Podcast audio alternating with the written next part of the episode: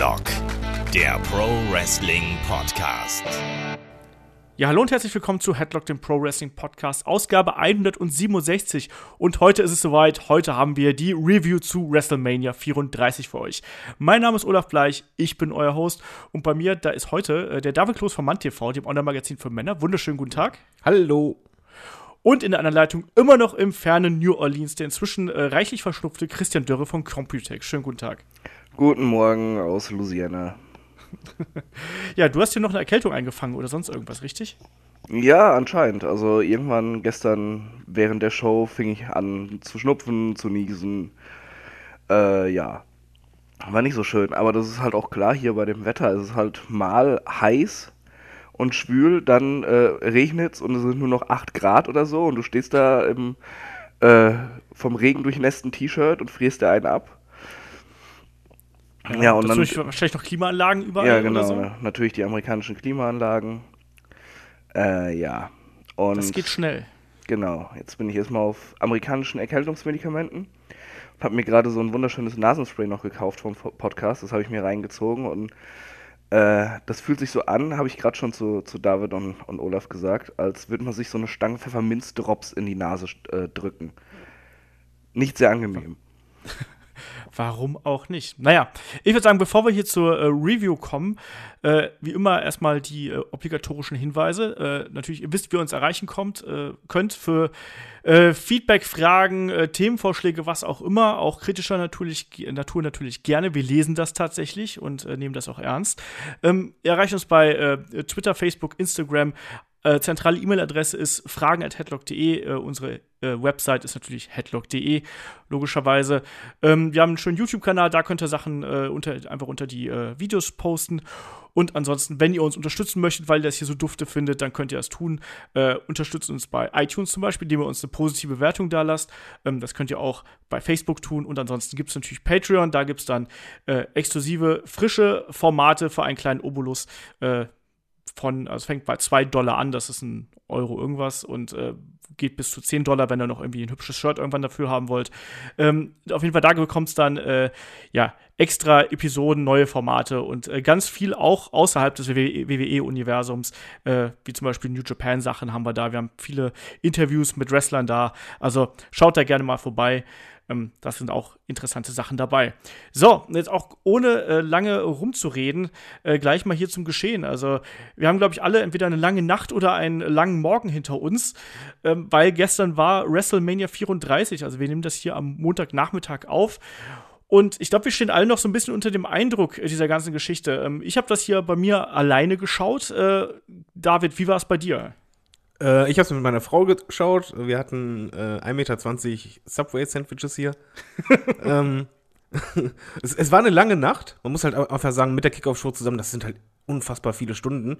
Ja. Ähm, ich muss aber zugeben, dass ich halt den Großteil echt topfit war und ich, ich, muss halt auch sagen, im Nachhinein, ich merke halt, dass WrestleMania war, allein daran, dass ich halt immer noch ähm, jetzt tagsüber auf Facebook irgendwie vier Chats auf habe, wo alle über WrestleMania reden und nachfragen oder sonst irgendwas. Das ist schon etwas, was sehr emotionalisiert.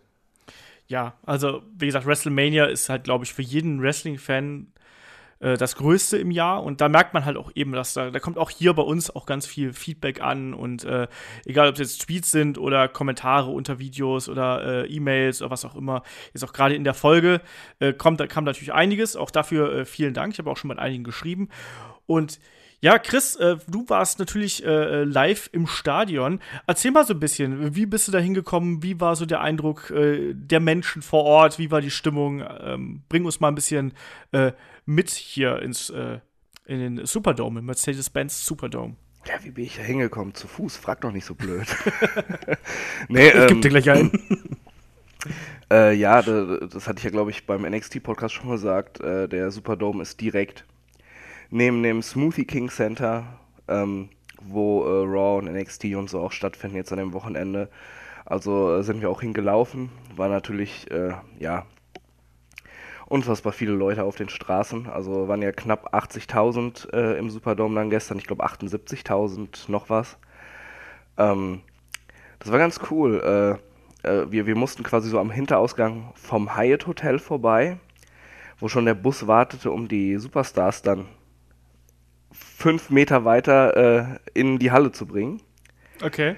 Ähm, und drumherum scharten sich dann auch schon die Fans und, und äh, konnten es kaum abwarten, dass die Leute rauskommen.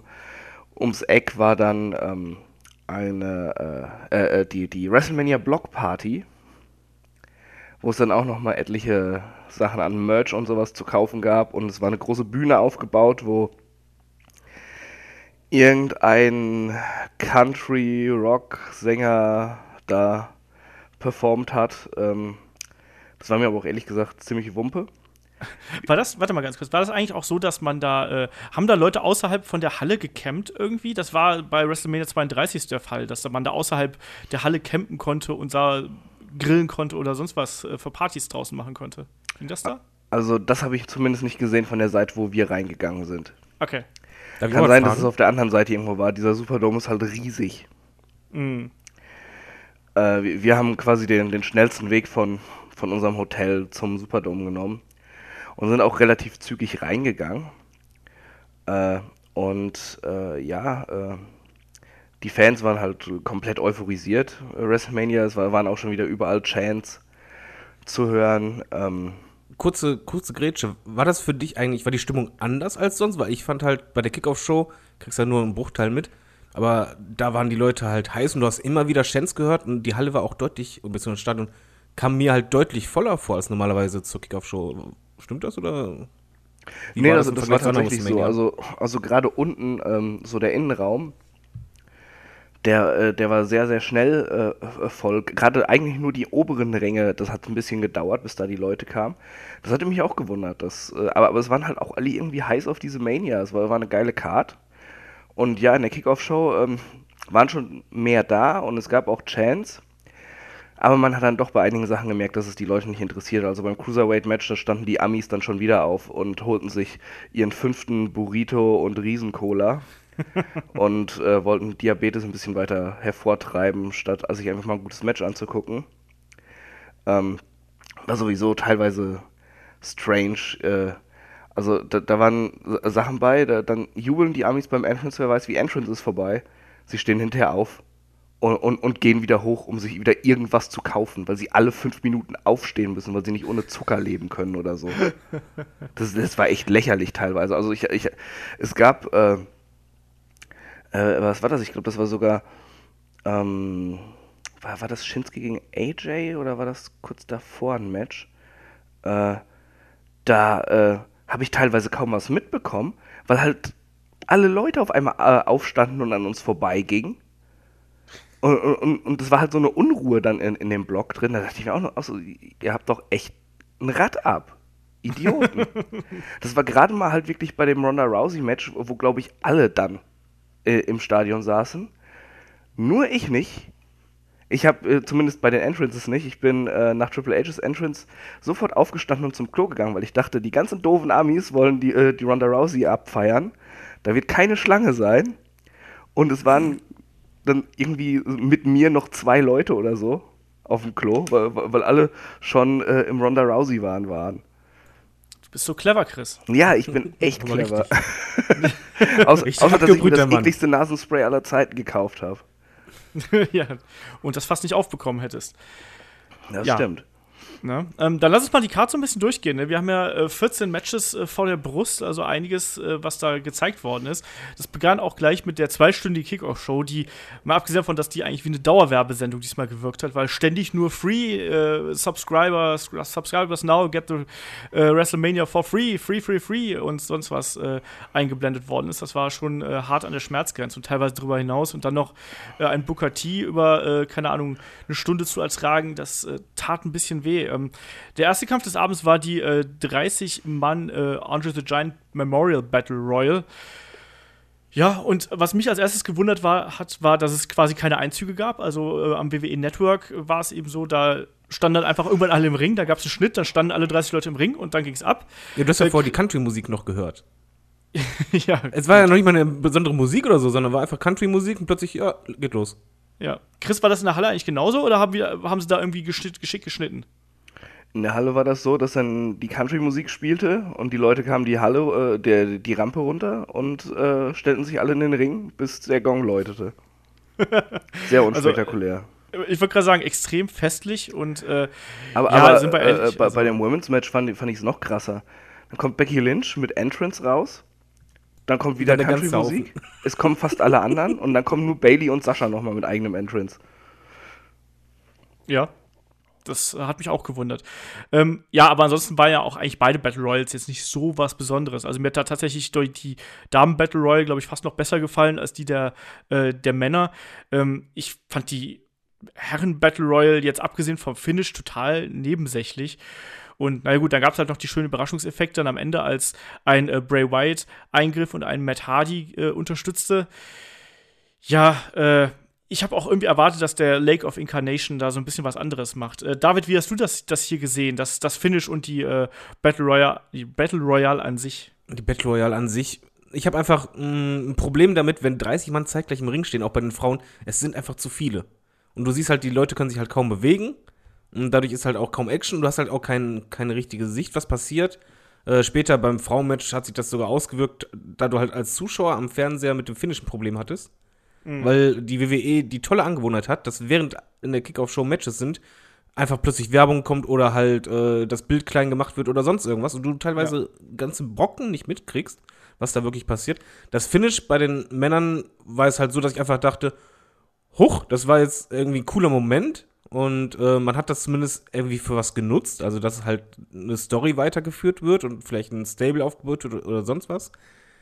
Das Finish fand ich halt gut, auch wenn ich halt ähm, das Match an sich fand ich halt schrecklich, genauso wie halt Dolph Ziggler, äh, den ich halt echt mag, aber 40 Millionen Mal immer kurz davor ist, äh, rauszufallen und dann sich doch wieder hochzieht. Das war einfach zu unübersichtlich und auch viel zu lang. Also das hat sich halt, die, die ersten 10 Minuten haben sich gezogen wie Kaugummi und dann ging es halt erst los. Ja, so hat es sich auch angefühlt. Ähm, James Ross war ja auch am Mikrofon noch dabei. Äh, da hat man auch wieder das Gefühl gehabt, dass er so ein bisschen seine Catchphrases darunter rattert. Das war nicht ganz so schlimm, wie wir es bei äh, New Japan zuletzt erwartet haben oder gehört haben.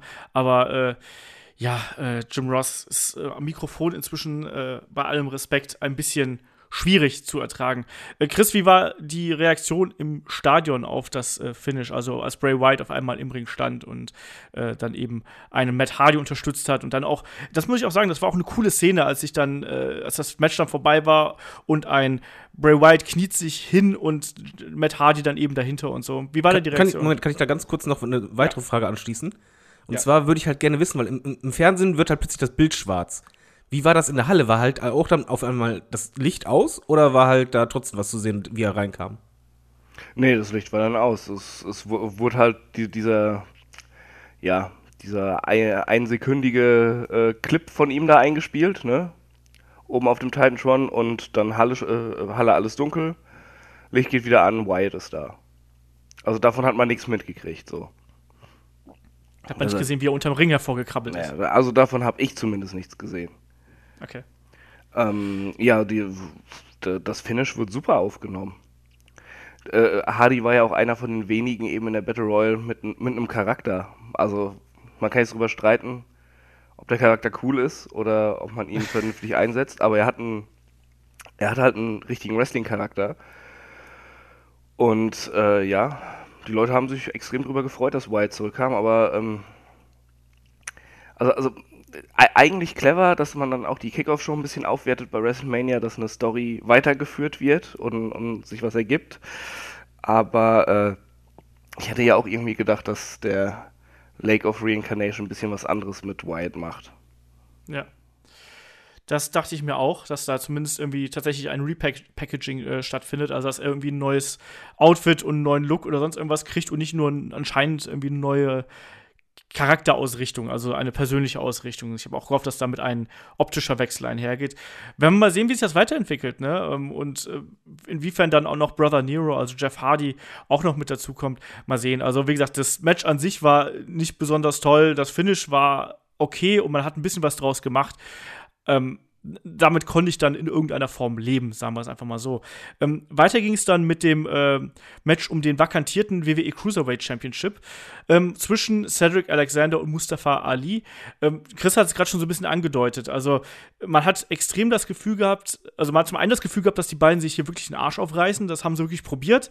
Ähm, aber das hat das Publikum nicht interessiert. Also erst gegen Ende hat man gemerkt, dass die Leute so langsam äh, in die Geschichte reinkommen und auch diese Geschichte verstehen. Und als dann gerade ein Mustafa Ali dann ja auch äh, ja sehr viel eingesteckt hat und ein Cedric Alexander dann ja auch noch so ein bisschen getan hat, so ja, okay, dann jetzt gib schon endlich auf und ich muss das hier zu Ende bringen. Naja, ich fand den Kampf fand ich, fand ich ordentlich. Die beiden haben äh, wirklich alles gegeben. Ich mochte den Entrance von äh, Mustafa Ali extrem gern. Ich fand den sehr, sehr cool mit diesem Laser. Äh, Der sah super Laser aus, ne? Dings da. So ein bisschen auf Avengers hat mich das irgendwie erinnert, so insgesamt. Äh, ja, also David, wie fandst du den, das, das Match hier an sich und äh, ja, die ganze Atmosphäre in der Halle? Also den Entrance fand ich erstmal super. Mir kam es eher vor wie Mortal Kombat. Da habe ich Ja, zuerst oder dran so. gedacht. Ähm, bei der Stimmung ging es mir aber auch ein bisschen so, wie halt den Leuten in der Halle, ich kam halt nicht in dieses Match rein. Also ich fand halt zum einen das mit den Heart and Soul, ähm, fand ich halt gut, dass sie es anfangs eingebaut haben, aber halt immer wieder war das dann halt mir zu aufgesetzt. Und das Match war halt für mich, ich würde es halt so beschreiben, es war eine Aneinanderreihung von Moves, aber erst am Ende fügte sich das halt zum Match zusammen. Vorher fühlte sich das halt für mich nicht wie ein Match an und dadurch kam ich halt auch nicht rein. Es war halt so, ich habe halt schöne Spots gesehen und die haben halt viel gegeben, aber es war halt, ähm, es fühlte sich halt nicht an wie ein Match, was ich halt äh, brauche, wo halt auch eine Storyline drin ist oder ein roter Faden, äh, der mich irgendwie packt. Ich habe es halt irgendwie anscheinend nicht begriffen oder so. Wie gesagt, für mich waren es halt viele Moves und das Ende war halt gut, aber auch irgendwo belanglos. Ja, also so ging es mir halt ähnlich. Also so war es dann wirklich, weil äh, das sind ja beides tolle Techniker, aber es sind jetzt beides auch nicht so die Charisma-Bomben, um es mal äh, ganz nett auszudrücken. Und die haben es nicht geschafft, einen da irgendwie so mit reinzuziehen. Und dadurch, dass das auch noch beide, beide Babyfaces waren, ähm, war es natürlich noch umso schwieriger. Ne? Und du hast gerade gesagt, dieses Heart and Soul, das ist, klingt zwar auf dem Papier irgendwie total spannend. Ich glaube, ich musste immer an den, ich glaube, das war der SummerSlam 96, war das nicht auch Hart gegen Soul? Also, das war das nicht äh, Bret Hart gegen den Undertaker und hat man sich auch als Hart, vs. Soul damals verkauft? Ich weiß es nicht mehr. Auf jeden Fall, ja, der Kampf an sich war, war in Ordnung. Ich fand, es waren mal wieder viel zu viele Spanish Flies da. Ich weiß nicht, was da momentan los ist. Ich habe das Gefühl, ich sehe in jedem zweiten Match mindestens eine Spanish Fly. Also, äh, Chris, deine abschließenden Kommentare zu dem äh, Cruiserweight Championship Match. Ja, ich, ich, ich schließe mich, glaube ich, an. Also, es war unterhaltsam, das zu sehen. Aber ähm, man merkte, das war so ein bisschen abgehackt und, und sie hatten noch nicht die meiste Zeit. Sie hätten da mehr draus machen können.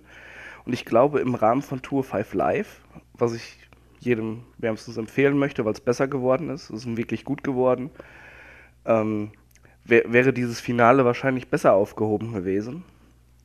Weil, äh, ja, da hätte man das ein bisschen hätte man die Show halt danach ausrichten können und es war nicht einfach nur so ein beliebiges Kickoff-Match dann. Ja, es war ja wirklich so, wenn man sich das Turnier anschaut, was da für geile Matches bei rumgekommen sind. Also auch mit einer ähnlichen Zeit. Also Cedric Alexander gegen Roderick Strong zum Beispiel. Das war ähnlich lang. Das war nur drei Minuten kürzer und hat aber da deutlich mehr abgeliefert. Und da waren die Zuschauer auch mehr drin. Und hier geht das natürlich im Wust der großen Namen und im Wust der großen Ankündigung, dann auch in der Kickoff-Show, geht das natürlich einfach ein bisschen unter. Und das hat hier nicht funktioniert. Die beiden wirkten auch ein bisschen nervös auf mich. Auch dieses äh, Anfeuern am Anfang, also wo dann auch, glaube ich, Cedric Alexander zu Mustafa Ali gebrüllt hat, so, hey, it's WrestleMania, Baby, und die beiden sich dann abgeklopft haben. Das, finde ich, wirkt auch merkwürdig. Also geht das mir so? Also, David, wie siehst du das? Findest du das okay, weil es halt so zwei Jungspunde sind, die voller Energie sind? Oder äh, sollten die da einfach sagen, so komm, es ist WrestleMania und wir sind jetzt die beiden hartgesottenen Profis, die hier unser Programm durchziehen? das mit WrestleMania fand ich eigentlich sogar cool, muss ich zugeben, weil Okay. das halt wirklich so eher wie so ein Anpushen war. Äh, mich stört halt eher von wegen, ja, äh, zeig mir dein Herz, äh, zeig, zeig mir deine Seele und das immer wieder. Das hat mich halt mehr gestört. Ähm, die beiden wirkten halt auch ein bisschen nervös, beziehungsweise du hast halt gemerkt, wegen, ey, okay, das war jetzt eine Bühne und dann wollen sie abliefern. Kann auch sein, dass deswegen vielleicht da so kein richtiger Fluss reinkam. Aber so das mit WrestleMania hat mich jetzt nicht wirklich gestört. Ich komme auch nachher in, in der Karte zu Sachen, äh, die halt ein bisschen äh, den Charakter brechen, die ich aber schön finde bei WrestleMania. Okay.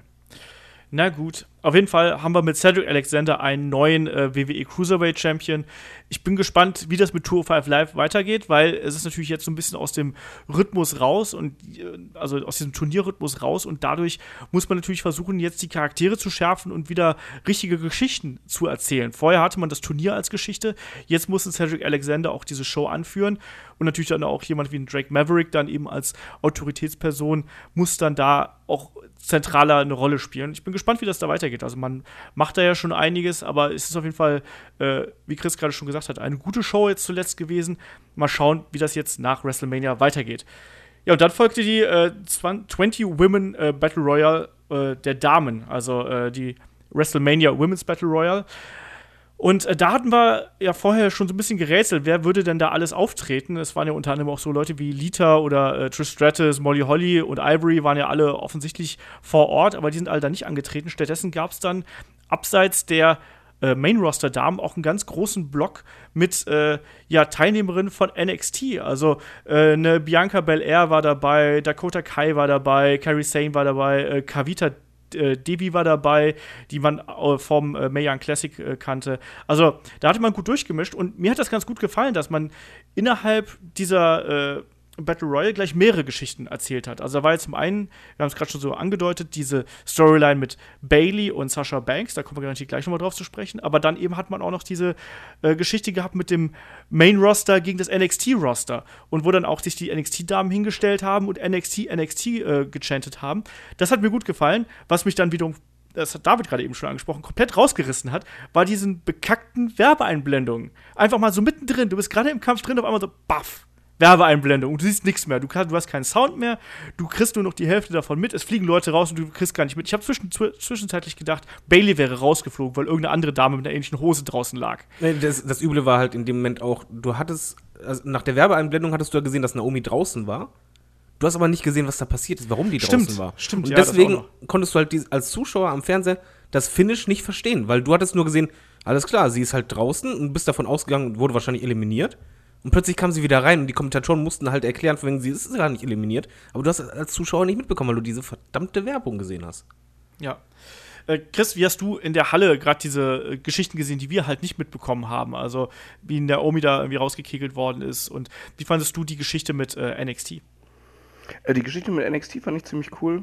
Ähm, das Publikum hat das auch eigentlich sofort angenommen. Äh, und, äh, wie du schon sagtest vorhin, also äh, ich fand auch die, die Frauen-Battle Royale insgesamt besser als die der Männer. Die der Männer, die hatte eine ganze Zeit ziemlich einen Leerlauf.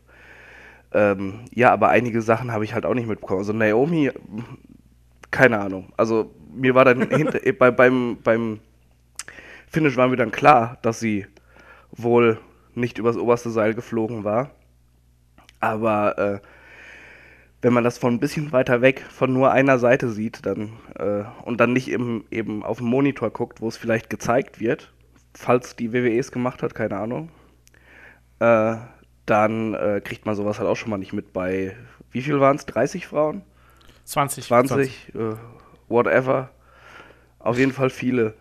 Ja, also insgesamt, wie gesagt, hat mir die Battle Royale hier äh, ein ganz Stück besser gefallen. Und dann muss man natürlich auch auf die äh, große Geschichte wieder zwischen äh, Sasha Banks und Bailey eingehen, die hier auch ganz gut fortgesetzt worden ist. Ne? Also da gab es dann eben auch am Ende den, äh, ja, erstmal die Zusammenarbeit der beiden und dann den Handshake und der Moment, wo dann Bailey eine Sasha Banks rauswirft. Und eine Bailey, das muss ich auch nochmal betonen, ist auch anders aufgetreten insgesamt. Also nicht nur, dass sie ja schon in den Vorwochen aggressiver gewesen ist, sie hatte keine Bailey-Buddies dabei. Ne? Also nicht ihre Lufttierchen da in irgendeiner Form. Sie war auch nicht ganz so knallebunt, wie es sonst gewesen ist. Also da ist eine Veränderung, äh, die sich da langsam manifestiert und ich finde das extrem spannend. Ne? Und auch jetzt hier, ich habe es ich hab's dann in unserem Gruppenchat geschrieben, so, das ist ja schon fast ein kleiner Heel-Turn von Bailey. Also äh, David, ich glaube, du hast mir da auch zugestimmt. Wie siehst du hier die Entwicklung der beiden Damen? Die sind ja beide sehr ambivalent, um es mal so auszudrücken. Ich finde es vor allen Dingen sehr spannend und sehr interessant erzählt, weil dadurch es gab ja bei der Elimination Chamber, wo halt ähm, Sascha Banks quasi eine heelische Aktion gemacht hat. Und jetzt ja. hast du halt im, im Kontrast dazu halt äh, Bailey, die das ebenfalls macht und du halt auch nicht ganz sicher bist, ja, wie steht jetzt wer? Mal ganz ehrlich, die Aktion von Bailey, die hast du auch nicht kommen sehen, weil du hast eigentlich damit gerechnet, alles klar, jetzt machen sie Sascha Banks richtig zum Heal. Dann macht die den Eingriff, aber dann kam das von Bailey. Das war super. Ich finde auch generell, dass Bailey halt jetzt immer mehr Kante kriegt und man muss halt auch nur mal zusätzlich sagen, was ich halt bemerkenswert fand, als dann die beiden allein im Ring standen, wie dann die Crowd reagiert hat, dass du halt genau gemerkt hast, wenn sie, die haben richtig Bock auf diese Konstellation und die sind in dieser Storyline drin. Und so ging es mir halt auch. Und das ist halt etwas, was ich halt hoffe, dass die WWE länger führt und weiterführt und vor allem mit ein bisschen Zeit. Und das ist auch eine Storyline, die halt Bailey auch wirklich helfen wird, in meinen Augen.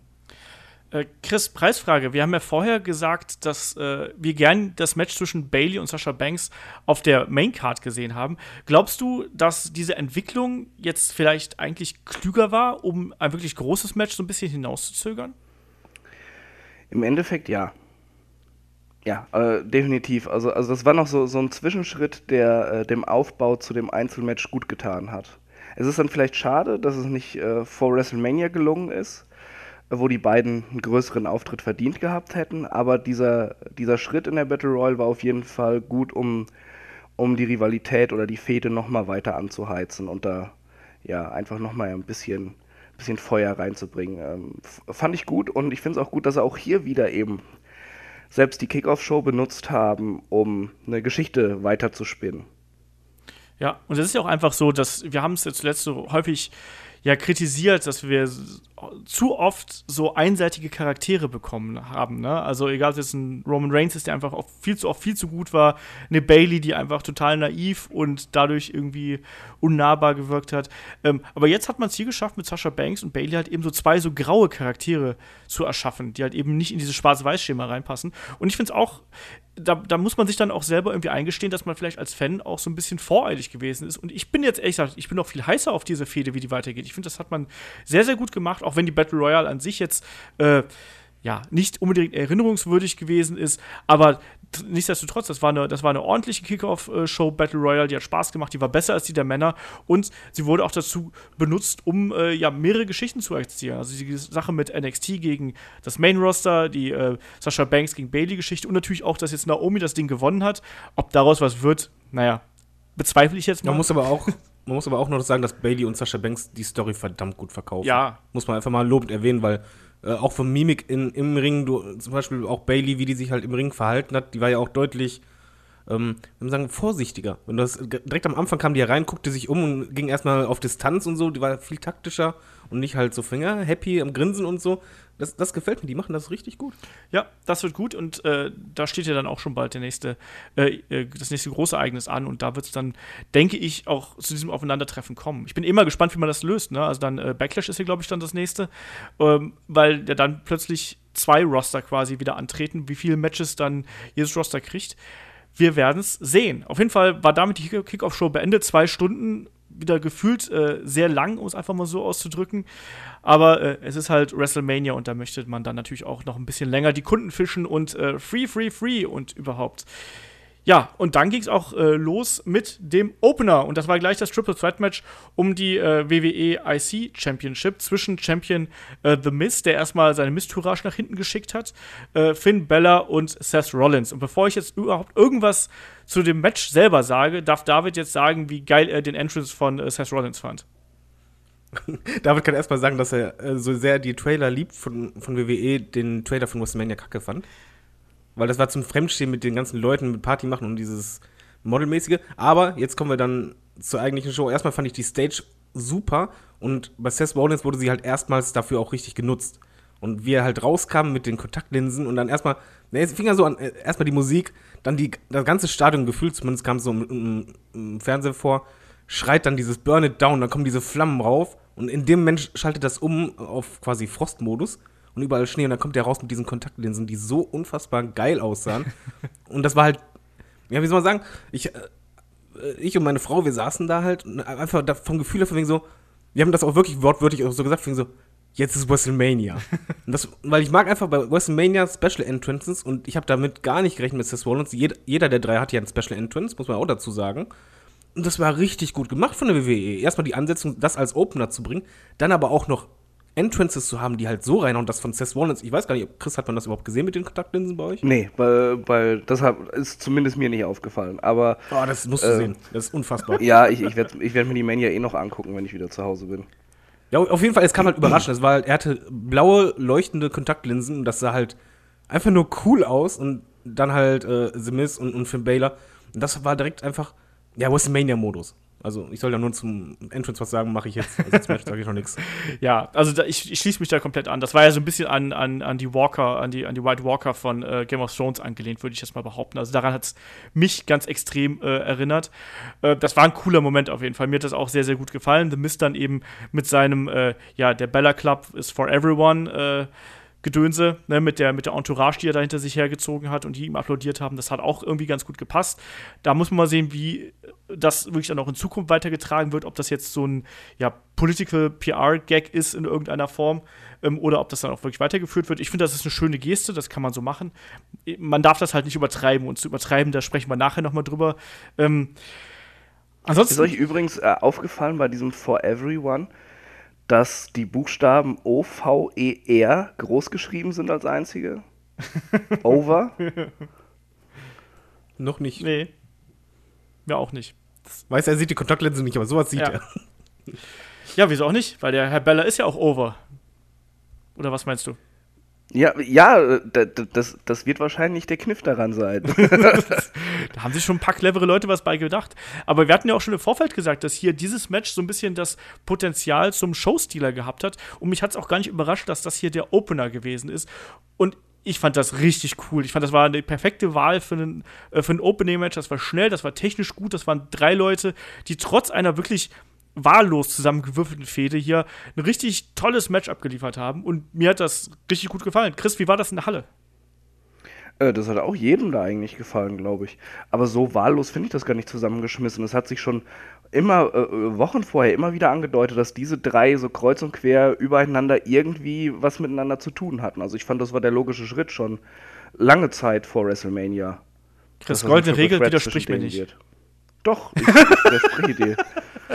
Tschüss, Chris. Du, du Widerling. Das war's. Äh, nee, und, und das Match, das, das war halt einfach geil. Also man hat ja jetzt schon äh, auch bei Raw immer bemerkt, dass, ähm, dass die drei äh, miteinander einfach eine unfassbar gute Chemie haben. Äh, das, das Match war schnell, es war abwechslungsreich, es war spannend.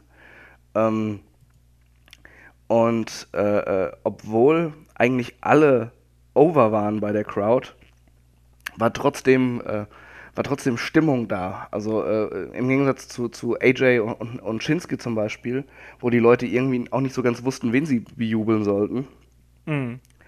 Äh, nee, äh, das Match hat einfach Spaß gemacht, war perfekt, um für die WrestleMania anzuheizen und es war eigentlich auch, also für mich persönlich das beste Match des Abends. Eigentlich genau wie, wie letztes Jahr bei der WrestleMania mein Highlight-Match direkt als erstes. Uiuiui. David, unterschreibst du das? Das. Mh, nein. Aber äh, beste West Wrestling-Match äh, oder bestes Match, äh, da unterscheide ich nachher eh, äh, war es für mich nicht. Es war aber ein fantastisches Match und das Wort auch mit Ausrufezeichen. Ich fand es ein super Opener. Ich fand, die haben eine tolle Chemie. Was ich halt auch mag, sind einfach äh, Near Falls, wo du halt echt denkst, okay, das war's und dann halt doch nicht. Ähm, das Match hatte nur ein, ein, bisschen das Problem, dass sie halt einen Ringrichter hatten. Der hatte auch später noch andere Matches, der sehr schnell den Pin durchgezogen hat und dadurch halt äh, mancher Eingriff ähm, sehr knapp war, beziehungsweise den Sweet-Count halt ein bisschen anhalten musste. Mhm. Ansonsten, ja, was willst du da sagen? Da kannst du nicht meckern. Ich fand halt auch, ich finde es auch nicht so wahllos, sondern es, es, wurde ja auch eine Story eingebaut, beziehungsweise eine Motivation ja auch. Sie misst zum Beispiel, der halt ja den Rekord äh, haben will und so weiter und so fort ich, ich fand das toll. Ich hätte zwar auf The Mist gehofft, vom Herzen her, aber der Sieger war absolut in Ordnung. Du hast halt auch gemerkt, das war genau das Richtige, um halt die, die Crowd anzuheizen nach dem Motto, jetzt geht's los und jetzt seid ihr dabei und äh, genau so hat es auch funktioniert. Ja, letztlich, äh, was mir da wieder gut gefallen hat, man hat ja häufig gerade bei so Multiman-Matches hat man ja immer diese typische Konstellation, eigentlich sind zwei im Ring und einer liegt häufig draußen. Und hier hatte man das nicht ganz so stark. Also mir ist es nicht so äh, äh eklatant aufgefallen, dass man ständig nur zwei Leute im Ring gehabt hat, sondern es waren immer wieder Situationen, wo sich vielleicht zwei miteinander geprügelt haben und dann kam eben der dritte dazu und dann ging es halt irgendwie durcheinander. Ich erinnere mich da so an Aktionen vom Top Rope, wo dann, äh, ja, keine Ahnung, dann ein, ein, ein äh, The Miz noch eingegriffen hat und dann so, so eine Art Skull-Crushing-Finale vom, äh, vom Top Rope gezeigt hat, mehr oder weniger. Ähm, Und Seth Rollins hat ja auch wieder, die haben eigentlich alle abgeliefert. Also da machen wir uns nichts vor. Das war ein wirklich tolles, schnelles äh, Opening-Match, was wir hier gesehen haben. Und das hat richtig Spaß gemacht. Und mir ging es dann auch so. Ich habe gedacht, boah, wenn, wenn die WrestleMania so weitergeht, dann kann die ja eigentlich nur top werden. Ne? Also, Und dann ging sie so weiter. ja, genau das, genau das. Also, wir haben auf jeden Fall einen neuen äh, IC-Champion mit Seth Rollins. Äh, The Miz wurde entthront und ja, ich kann auch damit sehr, sehr gut leben mit einem Seth Rollins als äh, Champion. Das hat ja, wurde ja zuletzt schon so ein bisschen angedeutet, er ist ja äh, allerspätestens seit dem Rumble äh, hart gepusht worden und das hat er sich auch verdient. Und äh, der, der Und es gibt den Titel auch eine Wertigkeit, muss man ganz ehrlich sagen. auf jeden Fall, das sind drei Leute, die den Titel auf jeden Fall vor sich hertragen können und die auch immer gute Leistungen zeigen und die ein Standing bei den Fans haben. Die sind alle drei over. Das, machen wir uns nichts vor. Das, das hätte genauso gut ein Championship-Match, also um den großen Championship sein können und dann hätten wir uns nicht beschwert, wenn wir ehrlich sind. Na, also, Nö, ist auch so. deswegen, also das war, das war top. Wäre auch ein würdigerer Main-Event gewesen als das, was uns dann geboten wurde. Mach uns den Podcast, Podcast nicht kaputt, wir kommen dazu. genau. ähm, da kommen wir gleich auf jeden Fall noch zu. Naja, ähm, apropos äh, würdiges Titelmatch, damit äh, springe ich einfach mal zum äh, nächsten Kampf. Und das ist das Match um die äh, WWE SmackDown Women's Championship zwischen Charlotte Flair, der Championess, und Asuka. Ja, und das frage ich Chris zum ersten Mal zum, äh, zum Entrance. Ähm, wie hat dir der Entrance von Charlotte gefallen? Wie hat der in der Halle gewirkt? Am Fernsehen war der mega cool. D das sah ziemlich fett aus, aber ich denke mal, mit den Kamerafahrten am Fernseher kam das noch besser rüber. Wir haben das ja seitlich quasi gesehen. Ich habe dann immer mal auf den Screen geguckt, um, um mal so ein bisschen äh, von, äh, von vorne auch zu sehen, aber das sah schon extrem cool aus. Und ähm, also da hat man es auch wieder gesehen, jetzt nicht nur der Entrance, sowieso diese Präsenz, die Charlotte hat. Alles an ihr schreit einfach Megastar. Ja. Da gibt's halt gar nichts, ne? Und das, ich fand's auch hier wiederum so interessant. Ich habe das heute auch schon mit, mit David äh, und Kai, glaube ich, äh, hin und her geschrieben, ähm, dass hier zur Abwechslung mal wirklich dann auch die Männer quasi das schmückende Beiwerk für die Frau sind. So, man hat ja einen Ancient Entrance, hatte man ja eigentlich, wenn man es mal so umdrehen würde, geschlechtermäßig, hatte man ja äh, seinerzeit mit, mit Triple H, der damals ja dann äh, als, ja, hier der King of Kings aufgetreten ist und dann damals, glaube ich, von Sascha, Charlotte und wem noch? Ich weiß Ich kann sagen, da war doch sogar Alexa, Charlotte dabei. glaub ich glaube Alexa, ja, genau. Und äh, ja, aber das war ja so ähnlich vom Konzept her. Die haben ihn dann ja auch quasi entkleidet und so haben sich die äh, Herren ja hier auch gemacht. Ich habe noch nicht raus, rausgekriegt, wer die drei äh, dicken Jungs da waren, die äh, äh, sie da begleitet haben. Aber ich fand das richtig cool. Auch mit diesem generell die Entrances, die Special Entrances, ähm, das war schon WrestleMania würdig. Und ich fand es auch schön, dass eigentlich in so ziemlich jedem zweiten Kampf gefühlt hattest du irgendwie Special Entrance und das hat richtig Spaß gemacht. Und hier auch der Kampf. Äh, top. Also, David, wie hast du hier den Kampf gesehen? Das war für mich halt äh, das beste Wrestling-Match des Abends. Also, beste Match noch nicht, aber beste Wrestling-Match. Ich fand, was die beiden abgeliefert haben, war super. Mhm. Also, es war zu keinem Moment langweilig. Es ging auch direkt richtig los. Ich fand halt, bei dem Match fand ich einfach verdammt geil, dass die halt, ähm, je- jeder hatte so, so seinen, seine Zielregion, wo er ähm, primär angegriffen hat. Und das hat sich halt durchgezogen durch den Kampf, um halt zum Beispiel den Finisher halt zu unterbinden später oder schwerer zu gestalten. Etwa halt, dass äh, Asuka bei Charlotte die ganze Zeit auf den Arm draufgegangen ist. Mhm.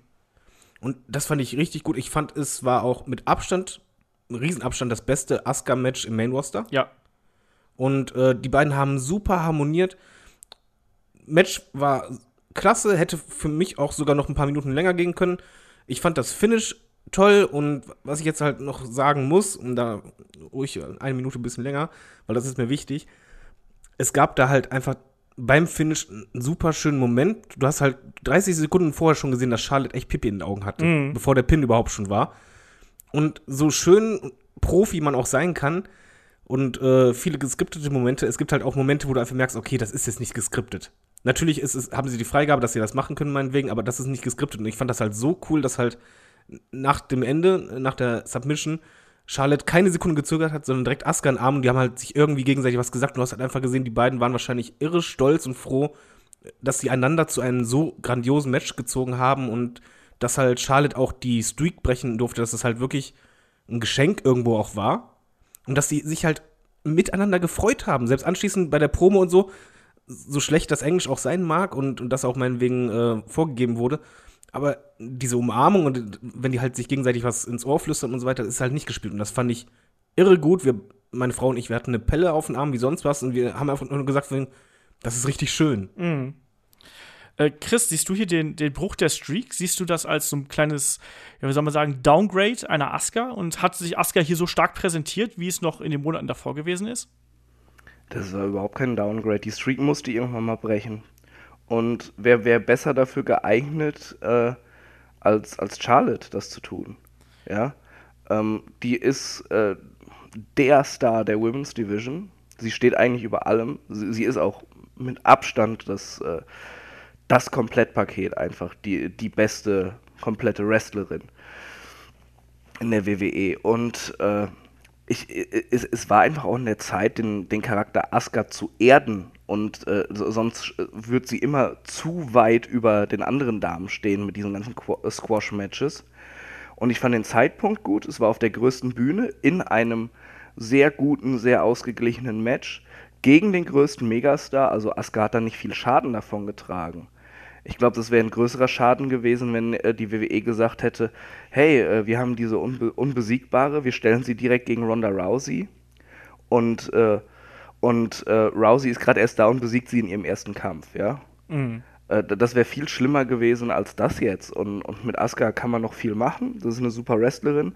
Ich fand auch, ähm, es war einfach äh, von Anfang bis Ende ein absolutes Klasse-Match. Ich hätte aber es gerne noch fünf Minuten länger gesehen. Für mich persönlich ja. war noch nicht so dieser, dieser äh, emotionale Höhepunkt erreicht in dem Kampf. Ja. Also es, es, es, es war noch so ein bisschen am Aufstieg und dann ging es schon zu Ende. Das, das fand ich schade. Äh, die Meine Spitze Frage, war wie, quasi war noch nicht die Crowd dabei? Was? Wie, wie ging die Crowd bei dem Match ab? Äh, sehr. Also äh, waren eigentlich alle sehr drin. Und äh, ich glaube, es hätte in der Halle auch niemand ein Problem damit gehabt, wenn die WWE einfach anstatt vorher bei den ganzen anderen Sachen mit We're Making History und dann äh, ist der, der Frauenrumble der Main Event oder so. Ich glaube, es hätte niemand was dagegen gehabt, wenn sie hier einfach die Klappe gehalten hätten und hätten dieses Match als letztes gesetzt. Ja. Danke. Das habe ich in der Preview nämlich auch gesagt. Und, das hätte ich super ja, gefunden. Ja, ganz, ganz genau. Und, und, und da wäre die Crowd auch abgegangen, es wäre angenommen worden und man hätte ein sehr, sehr geiles und ein sehr, sehr versöhnliches Ende für eine an sich gute WrestleMania gehabt. Ja, das stimmt. Und vielleicht dann eben noch fünf Minuten länger, weil es eben Main Event ist, also dann so auf knapp 20 Minuten das Ding ziehen. Das hätten die beiden auch hinbekommen. Mir hat das auch gefehlt. Also ich hätte tatsächlich auch erwartet, dass da tatsächlich noch einmal vielleicht der Figure Eight gebrochen wird oder sonst irgendwas, weil Charlotte vielleicht das mit dem Arm dann doch nicht durchhält. So beeindruckend das dann am Ende auch ausgesehen hat, wo sie dann wirklich dann auf einer Hand äh, den, äh, den Figure Eight gezeigt hat. Aber ja, man hätte da noch so ein bisschen mehr äh, das Nervenkostüm kitzeln können. Aber ansonsten. Aber Popo beeindruckend ausgesehen. Wie fandet ihr denn diesen Spot vom Turnbuckle? Ich fand den phänomenal, weil der vom Timing her so perfekt war. Ja, also du meinst den, du meinst den, den Moonsault in den, äh, in den, in den äh, Arm, in den Arm Triangle, was meinst du? Nee, nee, wo, wo beide quasi äh, vom ähm, Tom Buckle mit dem Salto halt äh, gesprungen sind und dann äh, auf dem Bauch gelandet ist, Ach so. Äh, die Aska. Ach Weil das war ein unfassbarer Spot, wie hoch die gesprungen sind und wie perfekt die gelandet sind. Äh. Ja, also äh, was, was Athletik angeht, da macht ja sowohl Aska als auch Charlotte ja niemand was vor. Also wie wir schon gesagt haben, ne? also da war, da war vieles dabei, was auch, gerade was die Präzision angeht, ne? auch dieser, diese Geschichte, die ich gerade gesagt habe, ne? dass das wirklich so nahtlos quasi alles aufgegangen. Ich war mir nicht sicher, ob die beiden Stile harmonieren würden, ne? aber da zeigt sich eben, wie gut die beiden auch sind. Ich fand auch das Chain Wrestling, was sie gezeigt haben, war für Frauenwrestling also ohne das jetzt irgendwie böse zu meinen, aber wir wissen ja, dass es, das Frauenwrestling einfach dadurch, dass es eben noch nicht so lange gefördert wird, dass es häufig so ist, dass das ein bisschen hinterherhinkt. Aber das hier war richtig klasse. Das war auf, auf aller, allerhöchstem Niveau.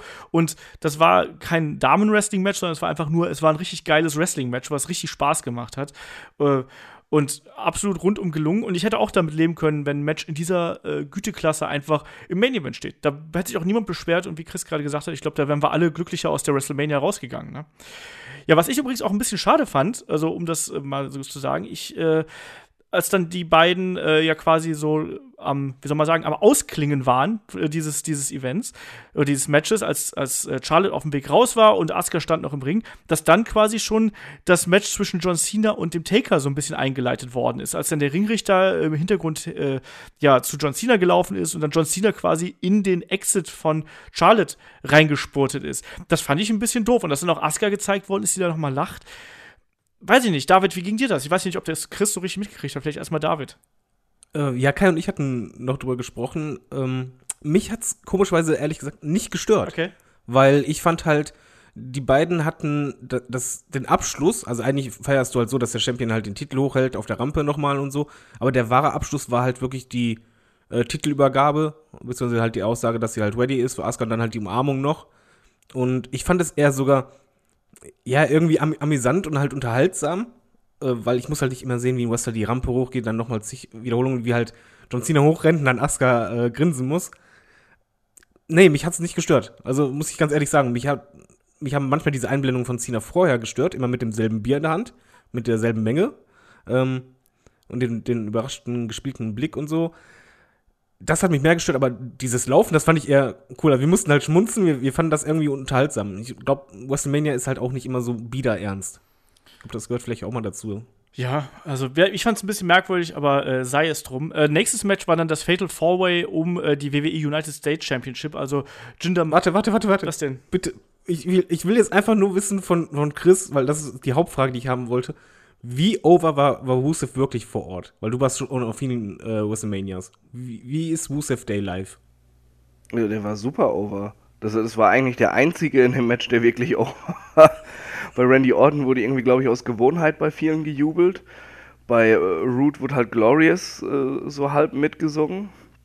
Aber richtig over war eben Rusev. Und, äh, aber das Match hat, glaube ich, auch äh, so ziemlich keine Sau interessiert. Also da sind so ziemlich die meisten aufgestanden zum Bier holen oder was auch immer. Ja, ich glaube, das ist auch ein Match, was wir relativ schnell abhaken können. Ich finde, das war der erste Downer in der, also der erste echte Downer in der gesamten Show. Das war zwar nicht so schlimm wie befürchtet, das war dann doch ein relativ, äh, ja, für die beteiligten Wrestler ja doch ein relativ äh, flott geführter äh, Four-Way, wo irgendwie jeder hatte seinen Moment gehabt, wo er halt alle seine Finisher mehr oder weniger zeigen durfte. Ähm, aber dass dann am Ende Jinder Mahal das Ding holt und dann auch noch gegen Rusev, ah, das, das finde ich ist schon ein derber Mittelfinger, oder? Also, Chris, sag mal. Ja, auf jeden Fall. Aber ich bin da von, Anfang, von Anfang an ausgegangen, dass Jinder das Ding gewinnt. Rusev ist, glaube ich, einfach nur reingepackt worden, weil äh, äh, sonst äh, äh, hätten sie Probleme gehabt, das zu rechtfertigen, dass die Leute die ganze Show über Rusev Day rufen. Oder gerade bei dem Match dann. Und ja, meine Güte. Orton lassen sie nicht den Pin einstecken, weil er immer noch so ein Golden Boy ist. Obwohl er äh, das nicht mehr sein sollte, weil er scheiß langweilig ist. Und äh, Root musste man ein bisschen schützen. Ja, dann haben sie Rusev genommen, weil der ist ja eh over, da kann man das ja machen, ne? laut WWE-Logik dann. Aber wo du gerade sagtest, das, das war relativ flott geführt für die Beteiligten. Also, wenn man kurz vorher äh, Yes. da dieses Triple Threat mit, mit Rollins, Smith und, und Bella hatte, da war das Match halt Zeitlupe dagegen.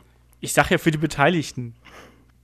So, ich habe Ja, da noch äh, Schlimmeres erwartet, ganz im Ernst. ich, ich sag mal so, es, es war in Ordnung und man brauchte nach diesen zwei geilen Matches davor auch ein Match, um so ein bisschen wieder runterzukommen.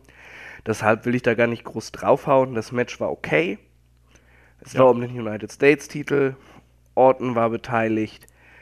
Jinder war beteiligt, der immerhin sehr lange den WWE-Titel das Jahr gehalten hatte. Äh, Root hat einen geilen Entrance, Rusev ist over.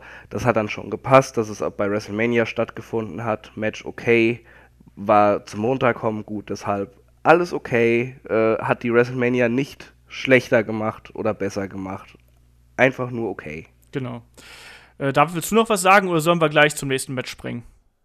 Ähm, ja, ich, ich muss ein bisschen gegenhalten. Äh, es war für mich nämlich kein Downer, beziehungsweise für, für uns. Also wir saßen halt auf der Couch, ähm, waren halt noch ein bisschen platt vom, von Women-Match, aber wir fanden das Match echt, vielleicht auch, weil wir einfach total wenig erwartet haben und total langsames Wrestling, war es halt, es waren acht gute Minuten. Also wir waren echt gut unterhalten. Es war jetzt halt nicht so, dass wir sagen, oh mein Gott, aber es war halt wirklich gut unterhalten. Also ich habe das auch bei mir äh, kategorisiert unter ähm, okay bis, bis gut sogar. Also es war halt äh, echt nicht verkehrt. Das Einzige, was mich halt gestört hat, war wirklich das Finish, beziehungsweise uns gestört hat, ähm, dass halt ausgerechnet Rusev den Pin ansteckt, weil ich habe einfach gedacht, wenn WWE jemanden äh, noch mehr pushen möchte, äh, dann wäre das doch die ideale Gelegenheit. Vor allen Dingen, er verkauft ja Merchandise und er hat das selber erarbeitet und er ist halt ein guter Worker. Ich hätte mich einfach aus Fanherz-Sicht mehr gefreut, wenn sie halt da wirklich Rusev das Ding gewinnen lassen, dann einfach einen WrestleMania-Moment schaffen, in dem halt das ganze Stadion ausrastet. Ja. Aber ansonsten, das Match fand ich halt wirklich Ich, ich bin ehrlich, ich fand's gut. Ich- also ich meinte mit Downer auch- oder so. Ich meinte mit Downer auch in erster Linie das Finish. Also das war für mich so Also- der Punkt, wo ich dann da vorm Fernseher gesessen habe und so gedacht habe, so jetzt, jetzt ernsthaft. Das meinte ich mit Downer. Das Match an sich war okay. Das war für das, was es sein wollte, war das in der Position, äh, wie Chris gerade auch schon richtig gesagt hat, war das absolut in Ordnung. So das kann man machen. Ich, ich muss auch so sagen, ähm, es war jetzt halt, ich, ich trenne ein bisschen Kickoff-Show, Main-Show. Und es war halt das dritte Main-Show-Match. Und wir haben danach halt gesagt, weil wir haben da wirklich gedacht, okay, jetzt, jetzt kommt der richtig fette Murks.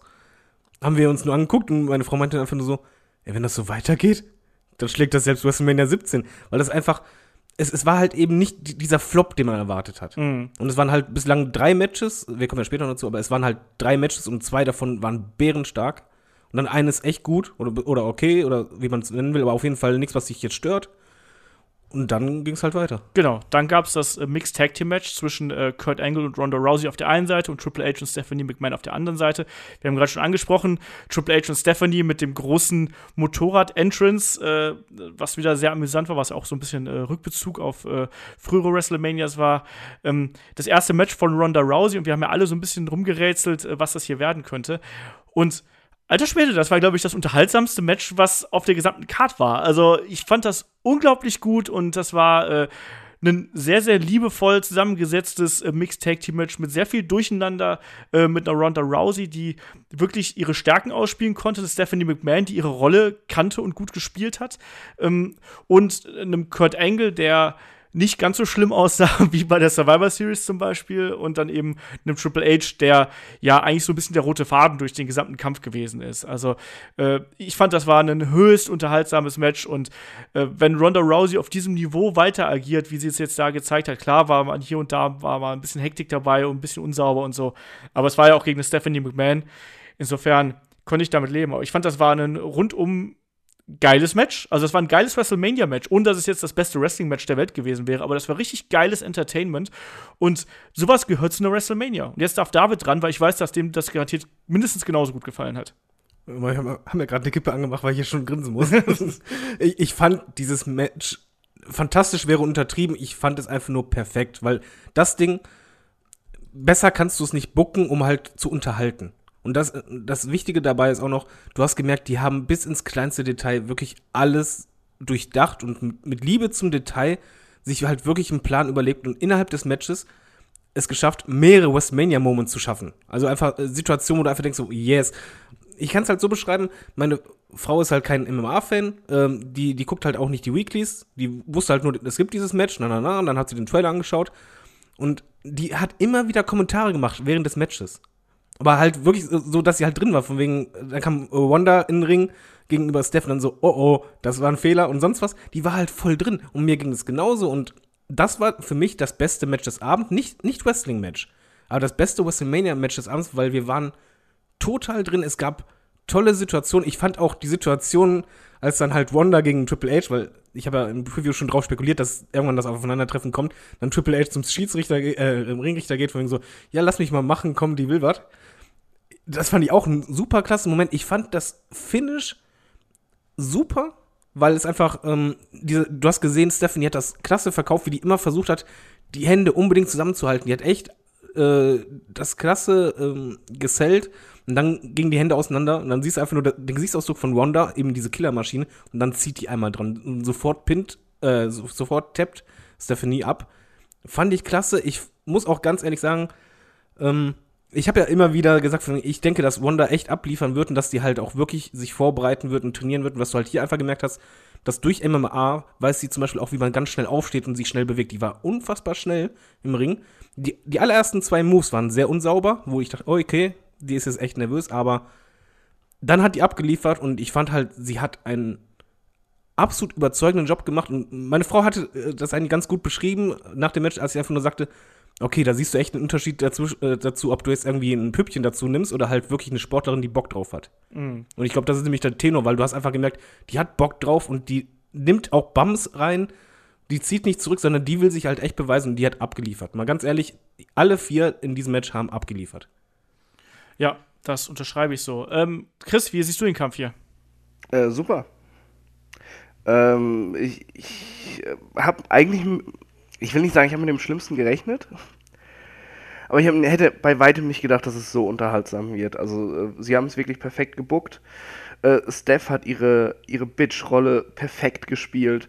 Äh, sie haben mit den Erwartungen gespielt äh, und mit der Freude der Fans, äh, dass, dass Rousey in den Ring kommt. Rousey hat auch gut abgeliefert. Eigentlich hat David alles schon gesagt und du auch gerade kurz. Ähm, deshalb möchte ich nur mal ganz kurz darauf eingehen, äh, äh, wo wir jetzt bei NXT schon drüber gesprochen haben mit Shayna Baszler, wo ich immer gesagt habe, die, die ist wirklich schlecht und unfassbar limitiert. Und äh, wir darüber geredet haben, ja, was, was denn mit Ronda Rousey ist. Also da hat man jetzt schon gesehen, dass Rousey um einiges besser ist als Shayna Baszler, dass da viel, viel mehr Talent ist. Äh, sie hat sicherlich jetzt nicht genug gezeigt, um sagen zu können, Ronda Rousey wird eine klasse Wrestlerin. Das muss man immer noch abwarten. Aber schon in diesem Match hat man gesehen, dass sie mehr Entertainment-Fähigkeiten hat, mehr Ring-Awareness, mehr Psychologie beherrscht, äh, einfach eine Ausstrahlung hat, Manöver ausführen kann, auch mal vernünftig. Äh, also selbst wenn sie nicht die beste Wrestlerin sein sollte im Endeffekt, mit dem, was sie jetzt schon hat, kann man was anfangen. Da kann man drum herum bucken. Äh, so kann man eine, äh, eine Wrestlerin aus dem MMA verkaufen. Und ja. also bitte schaut euch Rousey an und schaut euch nochmal Shayna Baszler Match an. Da, man sieht so eindeutig diese Unterschiede und äh, ich, ich fand es einfach nur geil. Das war perfektes Entertainment. Das musste so sein. Die Crowd ist abgegangen. Ähm, ich hatte einen Riesenspaß dabei. Äh, super, super, super. Also ich habe vorhin gesagt, das Match-Highlight war Rollins Bella Miss, aber das eigentliche Highlight, ganz objektiv und auch so ein bisschen subjektiv, muss ich zugeben, war dieses Match. Ja. Ihr stellt euch mal vor, das wäre der Main Event gewesen. Was das die Leute wären zufrieden nach Hause gegangen. Die Leute wären zufrieden nach Hause gegangen. Das habe ich auch schon gesagt. Also wenn das, wenn man einfach äh, Lesnar und Reigns gegen diesen Kampf getauscht hätte, wären alle Leute zufrieden nach Hause gegangen und hätte einen rundum positiveren Eindruck von der Veranstaltung gehabt. So, also so ist es halt. Also, das hier war einfach, wir haben es jetzt schon mehrfach gesagt, das war höchste Wrestling-Unterhaltung, so wie das eben sein muss. Das war jetzt nicht das schönste, das schönste Work-Rate-Match und darum ging es ja auch gar nicht, sondern das war richtig ein, ein Entertainment-Showcase mit einer gut erzählten äh, Geschichte, mit äh, einer Ronda Rousey, die wirklich ja, die Feuertaufe einfach hier bestanden hat, um es mal so zu sagen, mit Kurt Angle und Triple H, die nochmal versucht haben, alles hier rauszuholen, dass Stephanie McMahon die auch äh, die, die Aktion einer Ronda Rousey einfach absolut geil verkauft hat. Also David hast du ja gerade schon angesprochen, dieser finale Armbar, wo sie halt dann gesagt hat, so, bitte nicht, bitte nicht, tu es nicht, ne? Und wenn dann eine Ronda Rousey so langsam die Hände einer Stephanie McMahon auseinanderdrückt und dann den Armbar ansetzt, das war geil. Also das, das, und dann Stephanie tappt sofort ab das hat für mich super funktioniert, das Match, und äh, so muss das sein. Und das ist WrestleMania. Ausrufezeichen. Und das wird auch der, das Match sein, an das sich die Leute, die bei WrestleMania waren, ähm, wahrscheinlich am meisten erinnern werden. Und das ist ein WrestleMania-Moment, den wir hier gesehen haben. Ähm, eben auf eine etwas andere Art und Weise. Aber es hat total Spaß gemacht. Jetzt musst du noch im Hinterkopf behalten, dass es andere Matches gab, wo man sagte, ja, die werden bestimmt äh, die Shows stehlen oder werden richtig fett. Und ja. ausgerechnet, das Ding hatte richtig abgeliefert.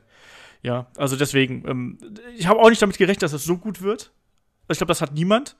Aber hey, ich bin für Überraschungen total offen. Also das war richtig geil, das hat mir mega Spaß gemacht und äh, das lasse ich mir da auch nicht ver verbieten oder verderben, weil das ist einfach, das ist, gehört für mich genauso zum Wrestling dazu, wie das, äh, weiß ich nicht, irgendein äh, geiles Indie-Match oder ein geiles Workrate-Match oder ein High-Flying-Match oder was auch immer.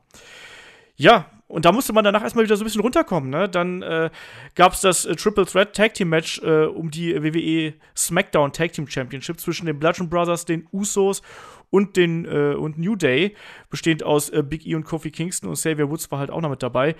Ja, äh, da sage ich mal, da haben wir gesagt, das könnte so ein Sleeper-Match werden. Aber ich sag mal, 5 Minuten 50 für ein Sleeper-Match ist auch ein bisschen knapp.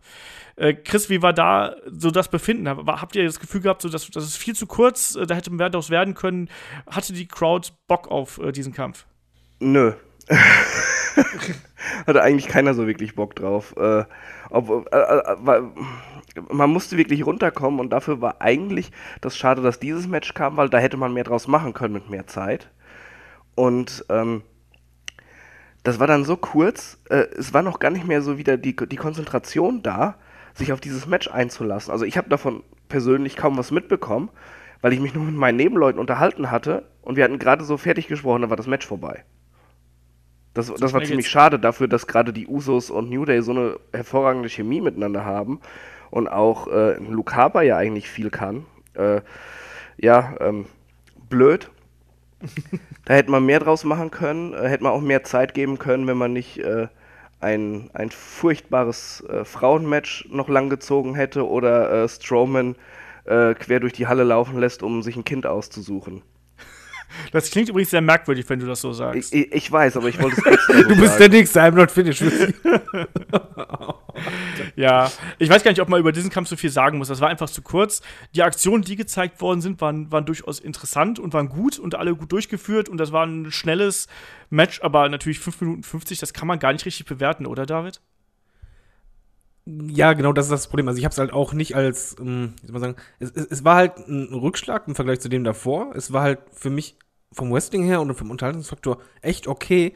Aber wir hatten halt schon in der Preview gesagt, gerade die Matches zwischen Usus und New Day waren halt immer so, dass die halt langsam anfingen und dann so in der zweiten Hälfte, so nach, nach so acht, neun Minuten dann richtig angezogen haben. Und hier war es halt so das Gefühl, wo du gemerkt hast, okay, die Moves wurden jetzt immer besser und, und es war halt auch ähm, spannend. Aber ich war mental noch gar nicht darauf vorbereitet, dass jetzt das Ende kommt, sondern ich habe gedacht so, okay, jetzt legen sie äh, den Schalter um, jetzt kommt die zweite Phase und dann rocken sie alles komplett weg. Ich habe mich mega auf das Match gefreut und ich kann nicht verstehen, warum die WWE dann nur fünf Minuten gibt. Tja. Man weiß Weil es ganz ehrlich, gib den 15 Minuten und ich garantiere dir, das wird ein Match, wo wir dann alle sagen, das war richtig geil. wir haben ja auch gesagt, also wieso denn nicht äh, ein Leitermatch draus machen und wie, wie du Ja. gesagt hast, ne, lass vielleicht ein anderes Match auf der Card weg und man ist damit zufrieden. Das war hier total verschenkt einfach. Also das war, das hätte nicht, also in der Form muss das nicht auf der Card sein.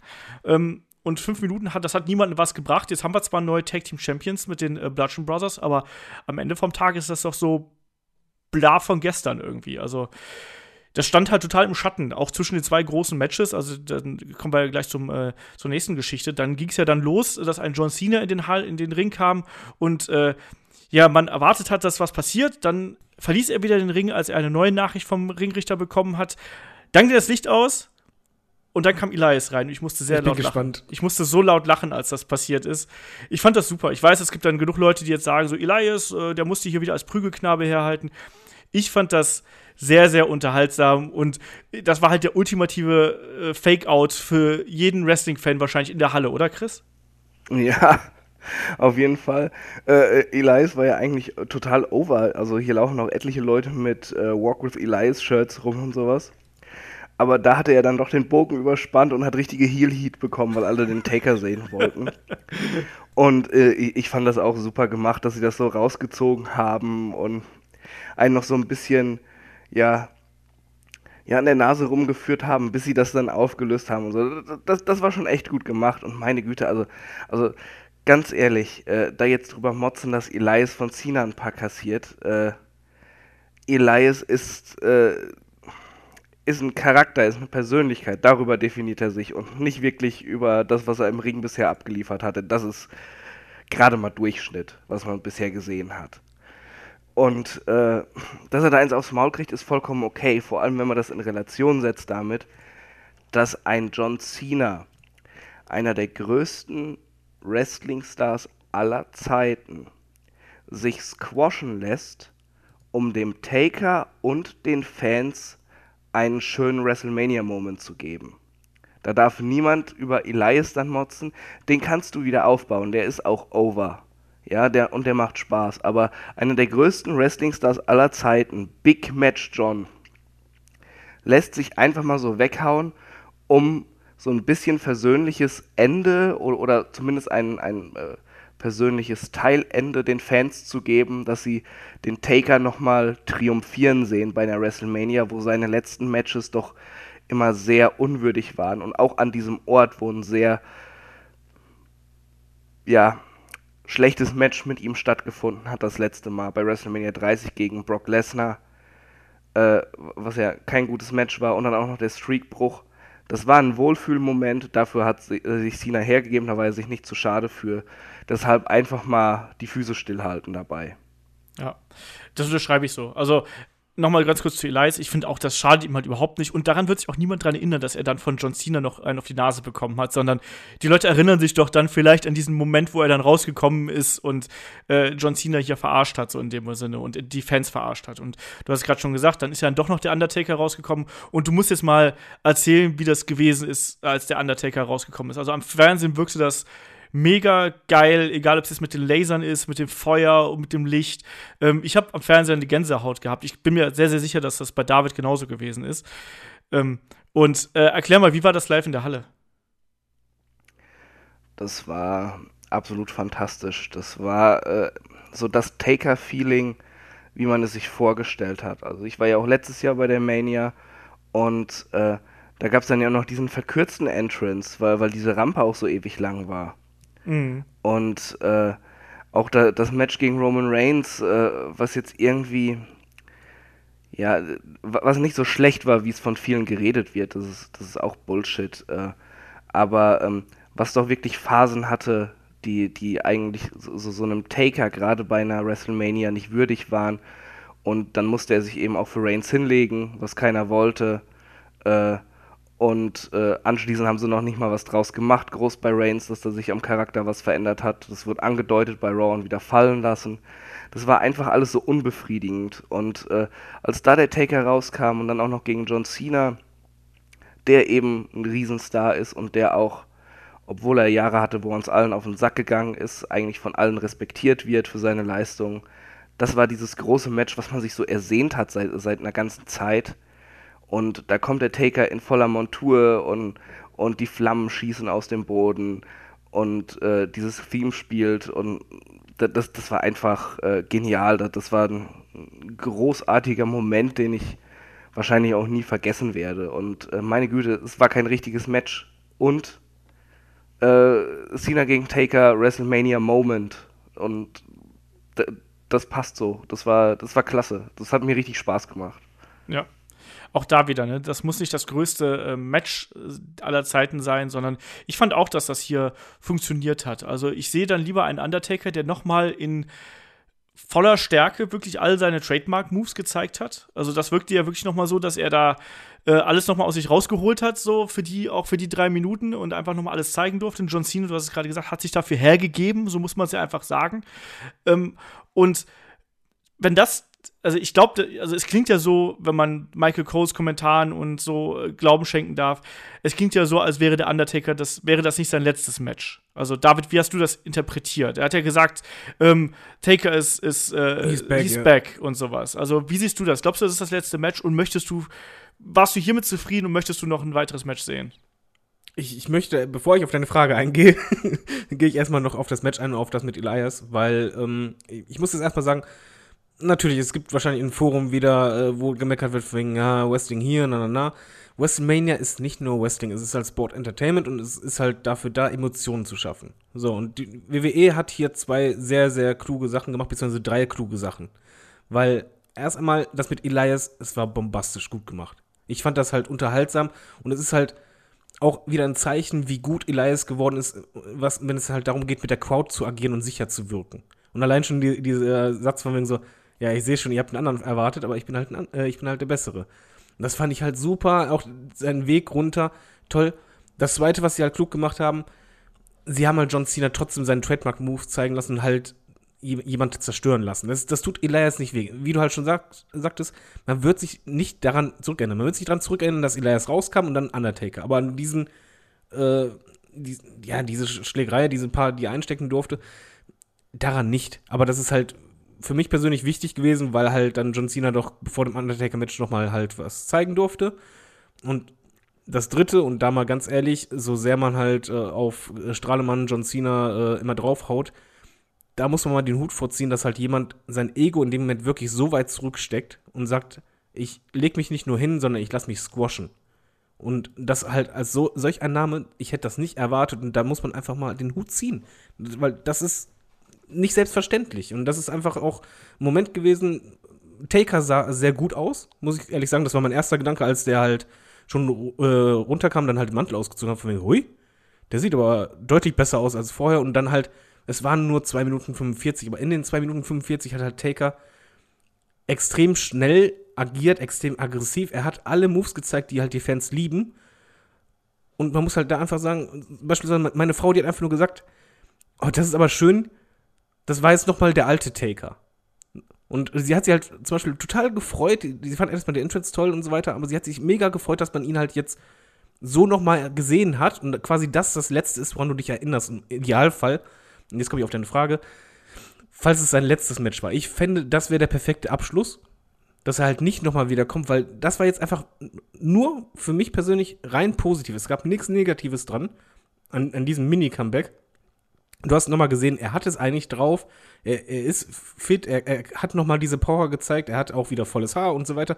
Es war halt einfach optisch, als auch von der Art her, nochmal der alte Taker. Und ich hoffe, ich habe echt Schiss gehabt, als, als äh, mehrfach von den Kommentatoren gesagt wurde, von ja, he is back, dass es halt nicht so ist, dass es halt wirklich nicht dazu kommt, sondern dass der finale Abschluss war, weil das war absolut Undertaker würdig.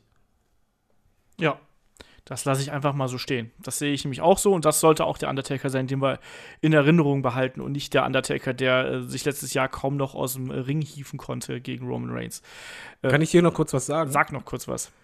Ähm, das waren jetzt auf der Maincard sechs Matches. Und ähm, wenn die WrestleMania da beendet wäre, wäre es für mich halt die beste WrestleMania aller Zeiten gewesen. Wir saßen auf der Couch und wir haben einfach nur gedacht, nach dem Teil von wegen, wie großartig ist diese WrestleMania, wie großartig haben die sich auch Gedanken gemacht und Momente geschaffen. Sechs Matches, wo du halt echt sagst, ja, das war WrestleMania-Feeling, das war pure Unterhaltung, sehr geiles Wrestling, es war ja jetzt alles dabei. So ging es uns in der Halle aber auch, du. Wir haben auch ges gesagt, so, so, wow, das könnte eine ne, ne großartige Mania werden. Das war bis zu dem Zeitpunkt ja auch perfekt gebuckt, eigentlich alles. Ja. Und dann, das nächste Match bin ich mal gespannt, wie, wie ihr es seht. Aber ich finde halt wirklich, bis dahin kann man halt nur sagen, also zumindest ging es halt uns so, wow, das hat richtig sich gelohnt, wach zu bleiben. Ja, also bei mir war es halt, also bei mir kam der Bruch tatsächlich so ein bisschen früher. Also bei mir kam der äh, nach Kurt Angle äh, oder nach dem Mixed Tag Team Match. Ähm, also ich, mich hat schon dieses äh, Triple Threat Tag Match so ein bisschen rausgeworfen, aber das Undertaker John Cena Ding hat mich dann nochmal so ein bisschen ja, emotional nochmal gefangen genommen. Aber dann, es gab halt einen harten Bruch in der äh, WrestleMania Card und da werden wir gleich auch noch drüber sprechen. Ähm, und das fing halt eigentlich auch so ein bisschen an mit dem, mit dem äh, Tag Team Match zwischen äh, Daniel Bryan und Shane McMahon auf der einen Seite und Kevin Owens und Sami Zayn auf der anderen Seite. Ähm, da haben wir uns ja alle, also da fangen wir mit Chris an. Chris, ich weiß, dass du ein riesen Daniel Bryan-Fan warst. Wie war es denn hier, das Comeback äh, äh, von Daniel Bryan live mitzuerleben? Ähm, unbeschreiblich. Trifft es wahrscheinlich ganz gut. Also, ähm, das, äh, oh, das war einfach unglaublich. Also, es war jeder heiß drauf, Daniel Bryan wieder im Ring zu sehen. Und äh, als, als dieses, ähm, ja, als nach dem, dem Entrance von Shane dieses kurze Hype-Video zu Daniel Bryan gezeigt wurde, mit dem Yes-Movement und so.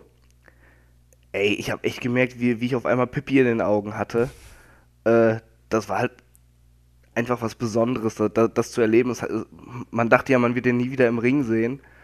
Und äh, ja, äh, großartig, großartig. Und dann 80.000 oder knapp 80.000 Leuten, Le äh, Leute, die Yes rufen. Äh, Ja. Unbeschreiblich. Ich fand das auch mega geil. Allein dieses Bild, es hat natürlich so ein bisschen das Flair von WrestleMania 30 dann verströmt, wo da wirklich alle äh, Yes gerufen haben. Und Daniel Bryan auch dieser Moment, als er reinkam.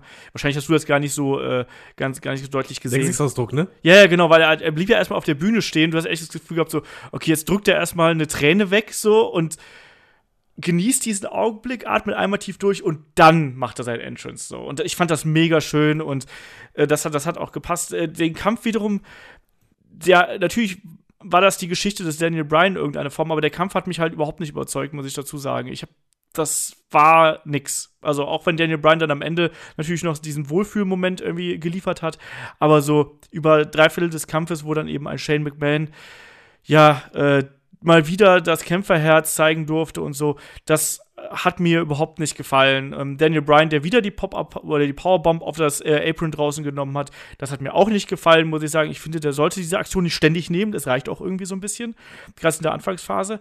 Ähm, und der Kampf an sich, der war halt irgendwie da, der war nicht besonders gut, der war letztlich nur deswegen interessant, weil Daniel Bryan drin gewesen ist und am Ende dann eben für mich die Überraschung, dass dann tatsächlich ein äh, Sami Zayn im äh, Yes-Log aufgibt und ja dann offensichtlich Kevin Owens und Sami Zayn jetzt erstmal bei SmackDown Geschichte sind. Also wir werden sehen, ob die dann bei Raw auftauchen werden.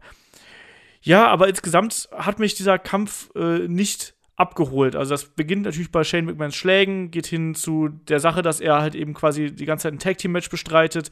Dadurch sehen Kevin Owens und Sami Zayn einfach doof aus, was sie ja schon häufiger jetzt getan haben.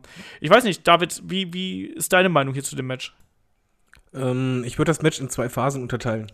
Und zwar war halt die erste Phase äh, genau das Gegenteil, wie ich es gebuckt hätte. Ich hatte halt in der Preview gesagt, ich würde es halt so bucken, dass halt Shane äh, anfangs irgendwie einen Bump nimmt und dann erstmal weg ist und dafür dann der, Daniel Bryan halt gegen die beiden sich stellt. Und hier war genau das Gegenteil. Es war halt Shane als Nicht-Wrestler, der halt gegen zwei Wrestler sogar teilweise mithalten kann. Äh, dadurch die halt super schlecht aussehen lässt. Das fand ich halt schrecklich. Es hat sie auch gezogen. In dem Moment, wo Daniel Bryan aber zurückkam, fand ich das Match cool. Es war halt jetzt nicht ähm, bombastisch, aber dann war einfach diese, äh, die emotionale Ebene bei mir dabei und dass ich halt weniger genervt war, sondern halt eher dann, wie es Bock hatte.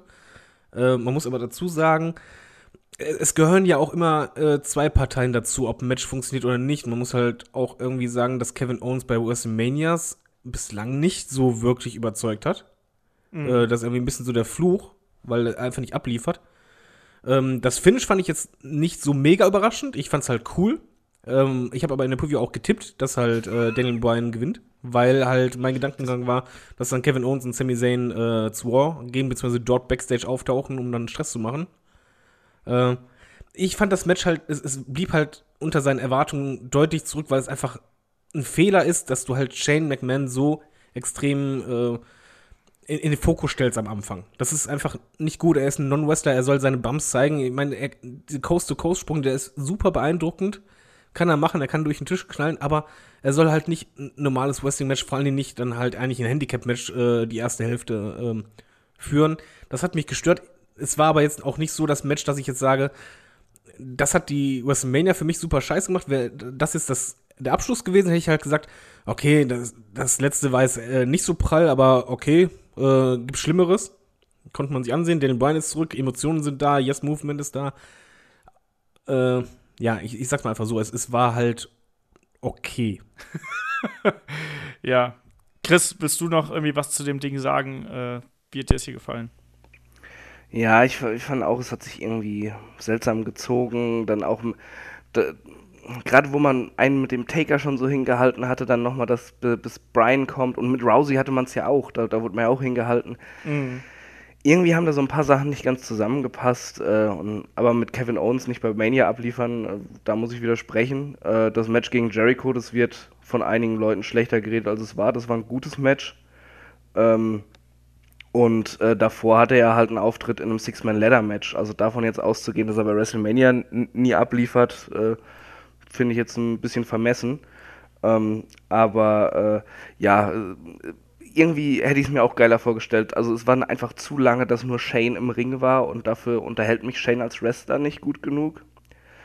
Äh, das, das war halt gerade mal die Ausnahme mit, mit AJ jetzt letztes Jahr.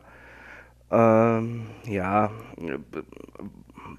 ich, ich denke mal, es, es war einfach okay. Da, Daniel Bryan ist wieder da. Äh, das äh, steht sowieso über allem. Und es ist zumindest insofern eben interessant dass, äh, ja, dass Owens und Zayn verloren haben und sie sich dafür jetzt irgendwas einfallen lassen müssen, äh, um die in den Shows wieder zu, äh, irgendwo unterzubringen. Mhm. Und es nicht einfach das 0815-Ding war, Owens pinnt Shane und sie sind wieder bei SmackDown. Ja, also das wird halt das Interessante sein zu sehen. Ansonsten nehmen wir einfach das Positive mit, dass ein Daniel Bryan wieder da war. Der Kampf an sich war, wie Davids, glaube ich, gerade eben gesagt hat, ist, glaube ich, unter den Erwartungen zurückgeblieben. Das hätte man einfach anders machen können und da wäre es äh, vielleicht deutlich unterhaltsamer geworden. Aber sei es drum, äh, ich fand es trotzdem schön, dass Daniel Bryan einfach wieder da ist. Und, aber Shane McMahon will ich einfach nicht mehr so prominent in diesen Kämpfen sehen, weil das tut niemandem gut, das tut ihm nicht gut, das tut seinen, in neun von zehn Fällen seinen Gegnern nicht gut, es sei denn, es ist AJ Styles. Und das hat auch hier in, der, in die Geschichte nicht so 100% irgendwie reingepasst. Also ich weiß auch nicht, das hat mir nicht gefallen und das war auch wirklich das erste Match, wo ich gemerkt habe, so, boah, jetzt kommen jetzt kommen wir zum Schluss hier so ein bisschen. Also da wollte ich dann auch wirklich, dass es weitergeht. Ich habe auch gemerkt, dass ich häufiger aufs Handy geguckt habe und so ein bisschen äh, auf meinen Laptop geguckt habe, ob es irgendwas zu arbeiten gibt und so. Also das war, das war schon nicht so ideal, sagen wir es mal so. Und dann wurde es ja noch ein bisschen heftiger. Also wir lassen jetzt mal so Sachen wie hier die Hall of Fame-Geschichten und sowas, lassen wir jetzt mal raus. Ähm, ich springe dann gleich zum äh, Match um die äh, WWE Raw Women's Championship zwischen Nia Jax und Alexa Bliss, äh, begleitet von äh, Mickey James. Jo, da haben wir uns schon im Vorfeld äh, kräftig über die Storyline aufgeregt, dass die nicht funktioniert. Und ähm, ja, auch dieser Kampf fühlte sich dann eben sehr gestreckt an, also obwohl es nur zwei, zehn Minuten waren. Äh, die Anfangsphase war noch ganz cool, wie ich fand, wo dann äh, Nia Jax eine Mickey James aus dem Match rausgenommen hat. Der restliche Kampf hat für mich nicht funktioniert, weil, also es tut mir leid, ich habe diesen, ähm, ich habe keinen emotionalen Bezug zu Nia Jax, deswegen habe ich diese Rachegelüste auf Alexa Bliss nicht äh, entwickeln können, die wahrscheinlich hier das Ziel der Geschichte waren. Und dadurch habe ich einfach nur gesehen, wie eine große Frau eine kleine Frau ziemlich rund macht. Und ich habe keinerlei Bezug dazu gehabt ich habe einfach nur darauf gewartet, dass dieser Kampf endlich vorbei ist. Und David, wie ging dir das da? Ähm, das ging mir und meiner Frau genauso, die halt gar nicht so richtig wusste, wer wer ist, aber nur einfach sagte, wieso soll ich jetzt mit der mitfühlen? Weil eigentlich ist es ja so, dass die Starken, die Schwachen, Entschuldigung, mobben. Und in dem Fall siehst du halt vor allem im Ring halt, wie viel schmaler und kleiner Alexa Bliss ist. Und du sollst halt hoffen, dass die eigentlich total überlegene Person sie fertig macht. Das kann nicht funktionieren. Und das war halt einfach auch das Problem, weil bei mir war es genauso emotional. Das Einzige, was ich halt ein bisschen gehofft habe, war so, ja, vielleicht schafft es Alexa Bliss ja doch. Aber dazu hat sie halt viel zu umständlich agiert. Sie hat halt in dem Moment, wenn Nia Jax halt am Boden lag, wo du einfach eigentlich die Chancen nutzen musst, sie weiter zu schwächen, hat sie immer wieder gewartet. Und dadurch wirkte das halt mega unrund und ich kann mit Nia Jax weiterhin nichts anfangen. Ich bleib dabei, sie ist viel zu früh gepusht worden, halt wegen der Statur. Die Storyline macht absolut keinen Sinn. Du kannst nicht ein Monster aufbauen, anschließend halt sagen, ja, fühl doch mit mir. Das geht nicht. Ich fand es halt schade für Alexa Bliss, weil die halt für mich gute Championess ist das, das Match ging halt gar nicht. Ab da ging es halt. Es, war halt kein gutes Zeichen. Das war halt wirklich sehr schwere Kost, äh, wo du dachtest so, oh, nee. Ja, Chris, wie war das in der Halle? Hat man auch gemerkt, dass das so in der Halle so einen Bruch langsam in der Stimmung gibt? War das schon vorher der Fall? ja, das? ja, das hat man gemerkt. Das hat man auch schon bei Brian bei, bei dem Match so ein bisschen gemerkt, dass irgendwie das so ein kleiner Downer war. Alle haben mehr erwartet. Ja, und dann ähm, kam halt eben Nia Jax und ich, ich weiß nicht, äh, also der Entrance von Alexa war halt gut. So ein paar Leute in der Halle mochten scheinbar, oder äh, mochten anscheinend Nia Jax, weil, äh, keine Ahnung, sie Marks sind und diese Storyline gefressen haben, ich weiß es nicht. Aber die Story ist halt Schwachsinn. Und, Sei im Übrigen froh, dass du nicht die Kommentatoren gehört hast. Dieses Mismatch hat man ja gesehen, das hat David ja schon gesagt. Äh, die zierliche Alexa gegen Wuchtbrumme Nia Jakes, äh, das ist eigentlich, äh, das, das macht halt auch optisch einfach schon keinen Sinn, irgendwie da so, so einen Kampf draus zu machen und Mitleid ist nicht over sein, das habe ich ja letztens schon mal in einem Kampf, äh, in einem Podcast gesagt. Und das wird Nia Jax auch noch merken. Und ich finde, ähm, es ist eine Schande, diesem Match so viel Zeit zu geben wo es andere, bessere Leute mehr verdient hätten. Und es ist auch überhaupt eine Schande, Nia Jax den Titel zu geben, wo man so viele talentiertere Damen im Roster hat. Und man hat jetzt von den drei Frauengürteln, die man hat, hat man einen bei Charlotte, die ein absoluter Megastar ist, und die anderen beiden bei Wrestlerinnen, die leider sehr limitiert, wenn nicht sogar sehr talentfrei sind. Und das finde ich echt schade dafür, dass man sich immer so mit der Women's Revolution schmückt, dann sollte man auch so ein bisschen auf äh, Qualität, Präsenz, Overness eingehen und nicht irgendwie mit der Brechstange was erzwingen wollen, weil äh, sie hat ja eine andere Statur oder was auch immer. Und da interessiert es mich als Fan halt auch nicht, ob, äh, ob die Frau ja dann hart arbeitet oder vielleicht auch einfach eine ganz nette ist. Das sah man ja bei Breaking Ground äh, wenn von der einfach nichts kommt. Und die Aktion, das war halt auch wieder dafür, dass sie so ein Monster ist, was sind das denn für lasche Aktionen? Und, und ja, die Hip-Tosses und- sahen furchtbar aus. wollte ich das, mal so ja, vor allem, macht sie überhaupt noch was anderes, als jemanden in die Ecke schmeißen, gegenrennen oder am, am Kopf packen und wegschmeißen? Das ist doch immer dieselbe Kacke. Also, sorry, nee. Also, das als, als Women's Champion, wenn man vorher äh, immer nur sagt, ja, Women's Revolution, ha, bla, bla, bla, bla. Das ist, das ist Mist. Das ist ganz großer Mist und das regt mich echt unendlich auf. Äh, das, also, vollkommener Schmarrn und das dann auch noch so lange ziehen, das war, das war unfassbar ätzend in der Halle und vom Bildschirm hätte ich es wahrscheinlich äh, geskippt, wenn ich es mir im Nachhinein angeguckt hätte. Also, Am Bildschirm hättest du sogar gekotzt, weil die Kommentatoren haben das, du hast ja gesagt Brechstange, haben das noch auf die Spitze geführt, weil die halt gesagt haben, wegen, ja, dieser Sieg ist für alle, die unterdrückt wurden, für alle, die gemobbt werden, weil sie anders aussehen, für alle, die übergewichtig sind, na, na, na. Und du hast einfach nur gedacht, boah, ja. Gott, bitte nicht. ja, ja, ganz genau, deshalb, nee, ach, das ist ein, also, äh, das Match, Bullshit, hoch 10. und zu Bullshit hoch 20 kommen wir ja gleich noch. Ja, das stimmt. Also, also weil jetzt, jetzt wird es wirklich auch hart. Also, ich meine, dazwischen haben wir noch AJ gegen äh, Shinsuke, aber auch das hat er nicht, leider nicht so abgeliefert, wie wir uns das erhofft haben. Also, das war hier wirklich auf ganz, ganz schwere Kosten. Es hat auch äh, überhaupt nicht funktioniert vorne und hinten. Und das Einzige, was für mich funktioniert, war der, war der Beatdown an Mickey James. Und ohne Witz, wenn es einen Kampf gegeben hätte, wo ein Squash mich glücklich gemacht hätte, wenn es überhaupt funktioniert hätte, dann wäre das hier der Fall gewesen. Also wenn Nia Jax Alexa Bliss in, in, in 20 Sekunden weggebügelt hätte, hätte ich gesagt, fair enough, die war wütend, so wie damals bei China und Ivory, da war es ja auch so eine ähnliche Geschichte. Ähm, dann wäre das für mich okay gewesen. Klar ist jetzt Nia Jax auch nicht meine Lieblingswrestlerin, auch wenn ich die immer so ein bisschen verteidige, aber ich hätte im Sinne der Geschichte damit leben können. Aber 10 Minuten hier für das, nee, das war richtig harte Kost und das hat mir auch keinen Spaß gemacht. Und dann noch diese Holzhammer-Moral, die einem da eingeschädelt wird, das äh, muss ich nicht haben und das geht mir dann auch ein bisschen zu weit mit der, äh, das ist ja nicht mal Women's Revolution, das ist einfach Blödsinn. So, das hat auch damit nichts zu tun. Also, wenn's, wenn Nia Jax einfach eine bessere Wrestlerin wäre und man da vernünftiges Booking hinter gehabt hätte, hätte ich damit leben können. Aber so in der Form war das schlichtweg Blödsinn. So. Äh, nächster Kampf ist dann äh, das Match um die WWE Championship zwischen AJ Styles und, AJ Styles und Shinsuke Nakamura. Und äh, ja, da dem Match äh, hat man ja clevererweise das Prädikat Dream Match aufgedrückt, was äh, natürlich gar keine äh, Erwartungen schürt in irgendeiner Form. Man hat das große Moment, in der Kickoff-Show hat JBL ja extra noch immer mehrfach betont, es wird der Showstealer. Ja.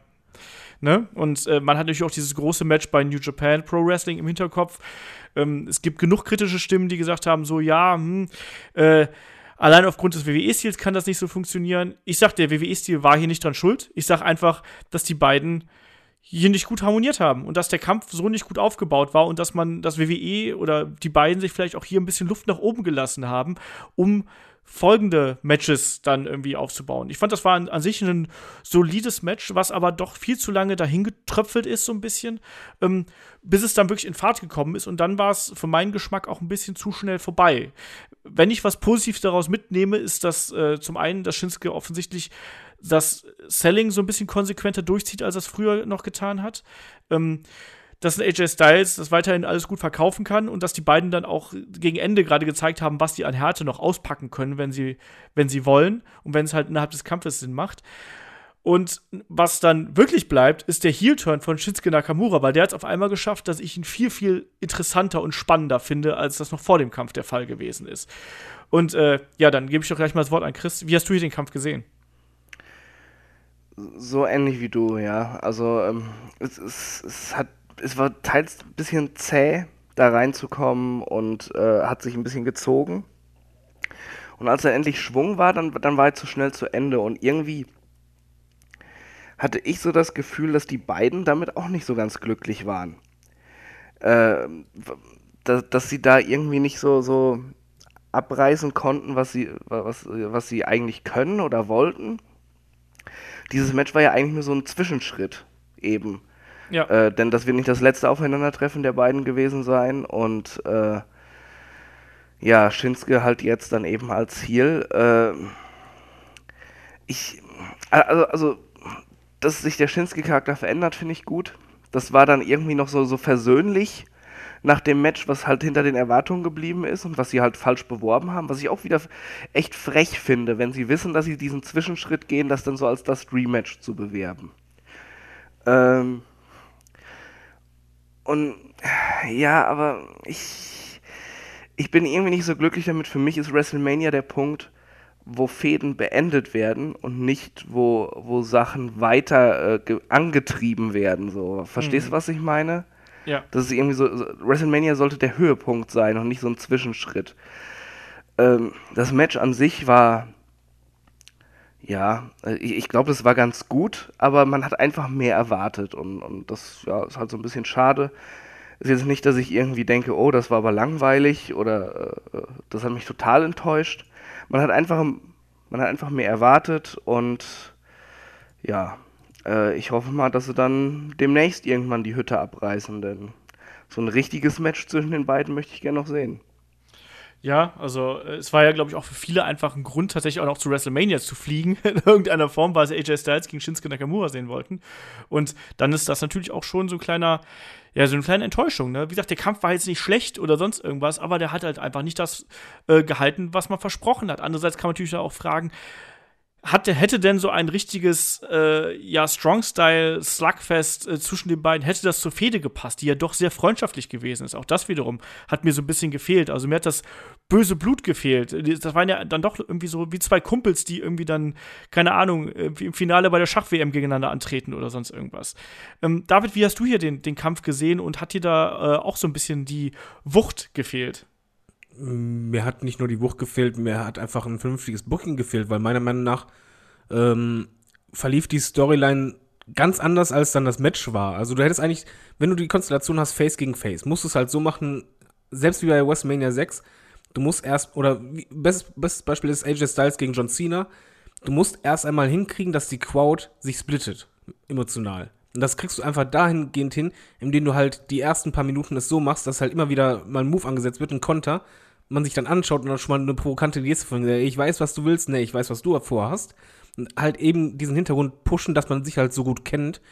Und das kam ja gar nicht am Anfang. Ich habe einfach wirklich erwartet beim Match, alles klar, die ersten Minuten werden sie ähnlich wie bei AJ Styles gegen Cena machen, dass sie halt wirklich dieses äh, Splitten der Crowd machen, dass halt quasi, wenn eine Aktion durchkommt, von dem einen bejubelt wird oder der andere kontert das und dann halt auch mal einfach mal stehen bleiben.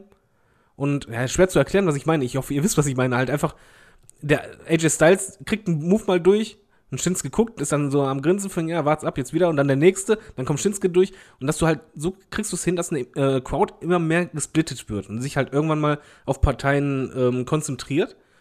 Und was mir halt auch noch gefehlt hat, oder was mich mega gestört hat im Match, es war halt sehr unrhythmisch. Es gab halt äh, Move, dann Pause, dann lagen sie da, Wartezeit, na, na, na, Move, wieder Pause, Move, wieder Pause.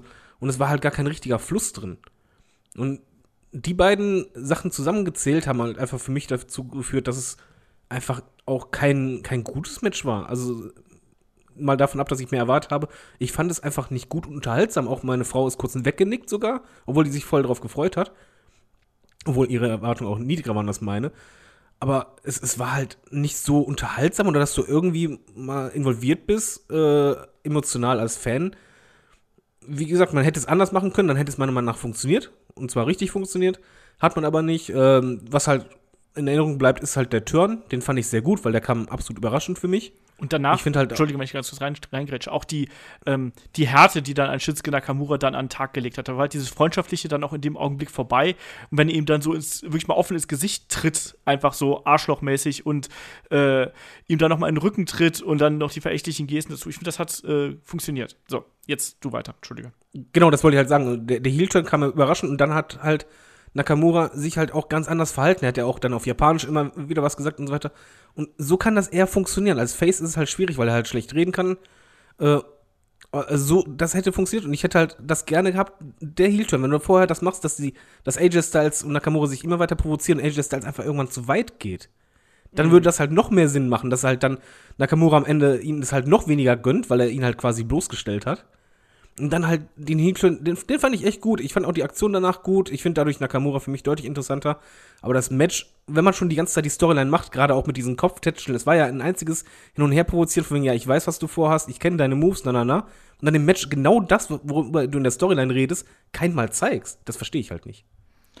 Ja, ich ne, kann ich vollkommen nachvollziehen. Ich fand den Kampf an sich jetzt nicht, glaube ich, nicht so schlecht wie du, aber ähm, ich kann die ganzen Mängel, die wir hier aufgezählt haben, kann ich halt komplett so äh, nachvollziehen. Das war, eine, das war eine Enttäuschung für jeden, der sich hier auf diesen Kampf ganz im Speziellen gefreut hat. Wir haben alle erwartet, dass die beiden hier die Hütte abreißen. Das hat nicht äh, stattgefunden und ich kann auch verstehen, dass du sagst, dieser Kampf war unrhythmisch, weil das war er auch tatsächlich. Und dadurch hast du halt eben keinen Fluss gehabt und ähm, dadurch fühlte sich der Kampf dann eben auch zäh an. Und das waren 20 Minuten, die sich auch wirklich wie 20 Minuten angefühlt haben. Also, ne? Und letztlich war dann wirklich nur dieser Schlussmoment. Ich fand diesen Konter zum Finish, fand ich halt eben sehr, sehr cool, muss ich sagen. Also, als äh, Shinsuke den Kinshasa angesetzt hat, äh, Styles rollt quasi mit ihm zusammen durch in den Styles-Clash und dann ist der Kampf eben gelaufen und den, äh, das Need to Face gab es dann erst äh, nach dem Match. Äh, das war wirklich der Moment, wo ich auch mal da drin war und eigentlich ich hatte das Gefühl, dass dieser Kampf gerade dabei war, irgendwie so auf diese nächste Stufe zu kommen. Und dann war der Kampf halt vorbei. So, und was aber auch nach 20 Minuten natürlich viel zu spät ist. Aber dann war der Kampf halt vorbei und in dem Moment war ich halt so, ja, okay, das war jetzt so, hm, da in irgendeiner Form. Und deswegen, also ich habe mich auch hier schwer getan und ich mag beide sehr, sehr gerne. Und äh, das war nicht das, was wir uns alle erwartet haben. Aber ich glaube, wir können uns da freuen, äh, wie die Fehde weitergeht, weil ich denke, dass die beiden da noch äh, Potenzial nach oben haben. AJ Styles ist weiterhin Champion und äh, ein Shinsuke Nakamura ist jetzt Heal, was wiederum auch neue Möglichkeiten offen lässt. Mal schauen, wie das weitergeht. So, und jetzt beginnt der richtige Quatsch auf der Karte, muss man jetzt mal so ganz klar sagen. Ne? Also, ähm, ich weiß gar nicht, wie ich da eine Überleitung finden soll, ehrlich gesagt. Ähm, der nächste ich habe eine Überleitung für dich. äh, äh Hey, liebe Headlock-Hörer, wisst ihr, was richtig scheiße ist? Das, ne das nächste Match. Das Stimmt, das würde passen. Aber die nächsten beiden Matches. Ja, aber das nächste ist erstmal eine Frechheit. Das, ich weiß gar nicht, was ich dazu sagen. Ich habe gedacht, ich habe, also mein, mein abschließendes Fazit war dazu nur, sowas kannst du bei einer Hausshow machen, aber doch nicht bei einer WrestleMania. Ähm, das nächste Match ist der Kampf um die äh, WWE Raw Tag Team Championship zwischen The Bar, also Cesaro und Sheamus auf der einen Seite, den Champions, und Braun Strowman und Mr. X auf der anderen Seite. So. Allmächtiger, ey. Das, also ich, erstmal, erstmal ganz kurz das Positive. Ich fand den Entrance von Cesaro und Sheamus sehr lustig. Ähm, ich fand den Moment, also die sind ja da mit diesem Mardi Gras-Wagen reingekommen und so, das fand ich lustig. Ich fand den Moment, als Braun Strowman die ganzen Mardi Gras-Figuren weggescheucht hat, lustig und den Wagen kaputt gemacht hat, lustig. Und da hört es dann aber auch auf. So, ähm, dann hat Braun Strowman ja gesagt, ähm, ähm, ich, hab, ich brauche keinen Tag-Team-Partner, beziehungsweise ein Tag-Team-Partner ist einer von euch. Und ja, äh, dann ging er ins Publikum und wandelte gefühlt zehn Minuten im Publikum rum. Ähm, wurde von komischen Kindern bedrängt, die gesagt haben, nimm mich, nimm mich. Wo ich mir denke, so Leute, glaubst du denn im Ernst, das ist, das passiert jetzt hier, dass er einfach irgendjemanden willkürlich nimmt. Und dann pickte er sich äh, einen kleinen Jungen raus, mit dem er dann zusammen das Tag Team Match bestritt. Wie jetzt rausgekommen ist, ist dieser Junge ja der Sohn von äh, einem der Referees, von äh, John Cohn. Und Nicholas heißt der Sohn. Nicholas heißt der Sohn, genau. Und ja, dann bügelte Braun Strowman äh, The Bar in vier Minuten weg und ist jetzt mit Nicholas, auch offiziell auf WWE.com, Tag Team Champion. Und ich finde, dass das ist die, das ist die Demontage von The Bar, das ist die Demontage von Braun Strowman. Und das ist einfach eine Richtung, in die ich. Ich habe viel Quatsch bei diesem Kampf erwartet.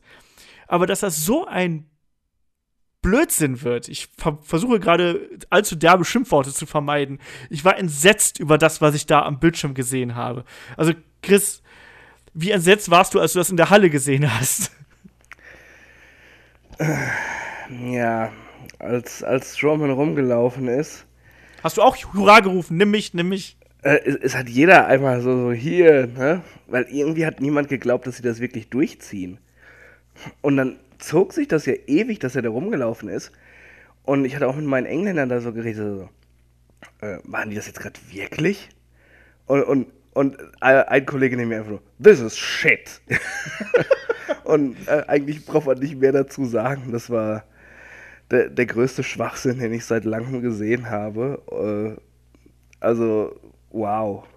Und das auch Vor allem so zum, vor, zum vorher so mit diesen Erwartungen der Fans spielen, dass da irgendein toller Tag-Team-Partner kommt oder sowas. Und dann halt wirklich die schlechtmöglichste Option wählen. Äh, eines der besten Take-Teams der letzten Jahre demontieren, die komplette Division demontieren, äh, aus, aus Braun irgendwie einen Comedy-Charakter so ganz, äh, machen, so aus Zwang heraus, das, äh, das war einfach, einfach richtig, richtig dumm. Und ja, da, das einzig Positive gab es im Nachklang. Ich musste sehr lachen, als Cesaro getwittert hatte, einfach nur Stupid Kid. Aber sonst, äh, ja, äh, das ist so ein Ding, da sollte man das Mantel, äh, den, Mantel des Schweigens drüber hüllen. ich, ich finde, das kann man nicht halt so schlecht, weil diese Schlechtheit dieser WrestleMania in der letzten Stunde anderthalb, die ist halt in meinen Augen fast nicht mehr zu überbieten. Ich klammer da jetzt AJ Styles und Shinsuke Nakamura so ein bisschen aus. Aber ich kann das nicht verstehen, wie WWE in der ersten Hälfte der Card sowas Tolles abliefern, was wirklich Spaß macht. Und in der zweiten Halbzeit bricht dieses Konstrukt in sich zusammen und das ist einfach vollkommener Scheiß. So, Entschuldigung, wenn ich Scheiß sage. Äh, David, äh, willst du auch noch deine Emotionen hier äh, rauslassen? Ja, äh, wird ein bisschen länger dauern. Ich, ich, ich finde das nicht nur scheiße, es ist einfach nur Bullshit. Und das Schlimme ist halt, es hat sich halt das bewahrheitet, wo ich echt Schiss hatte. Ich hatte halt vorher schon, ich fand diese Storyline halt schon schwierig, weil äh, Cesaro und Sheamus so extrem schwach dargestellt wurden und plötzlich Comedy reinkam. Ich habe halt auch im Preview gesagt, what's up? Vielleicht nimmt er irgendwie Gilberg oder irgendwie einen Schwächling als äh, äh, Partner und gewinnt das Ding trotzdem zerstört die. Anstatt Gilberg nimmt man halt einen kleinen Niklas. Und mal ganz ehrlich, wie, wie viel kann die WWE eigentlich in einem Match falsch machen und zerstören? Vor allen Dingen halt kaputt machen. Wo- Du hast wo du Braun grad- Strowman als. Wo, wo du gerade Gilbert sagst, ja, wie, wie cool wäre es bitte gewesen, wenn er eigentlich keinen Partner hat, er nimmt sich einfach irgendeinen komischen Jobber äh, Backstage, haut den von mir aus K.O. und zieht den einfach hinter sich her zum Ring.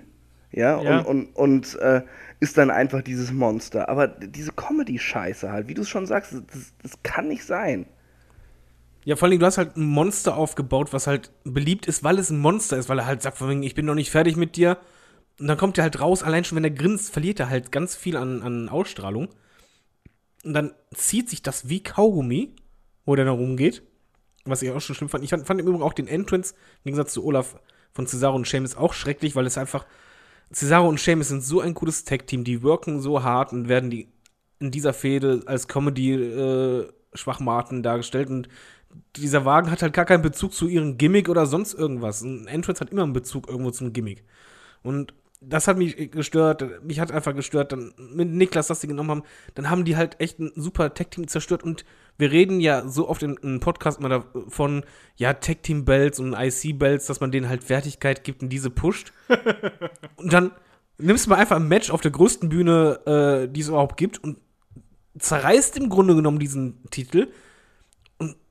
Vor allen Dingen, er, er schafft es auch noch alleine dann die beiden so abzufertigen und wie Deppen dastehen zu lassen, wodurch die halt alle anderen Teams, gegen diese halt Schlachten gehabt haben und gewonnen haben, noch schlechter aussehen lässt. Und ich, ich fand es halt eine Frechheit, weil ich finde es einfach, ganz ehrlich, ich war da halt nicht nur sauer, sondern auch innerlich traurig, wenn ich einfach bedenke, Cesaro und Sheamus, was die halt aus nichts gemacht haben. Die hatten halt einfach eine, eine Fehde, die keinen interessiert hat, aber dadurch kam was Gutes bei raus, was richtig Gutes. Sind ein Tech-Team, was es auch nicht leicht hatte. Aber die haben sich durchgesetzt, die, die worken wie die Tiere seit Jahren. Das sind ja Wrestler, auf die kannst du dich immer verlassen. Die liefern ab, die haben im Ring richtig was drauf. Herrgott, was muss man denn noch machen, um nicht gedemütigt zu werden?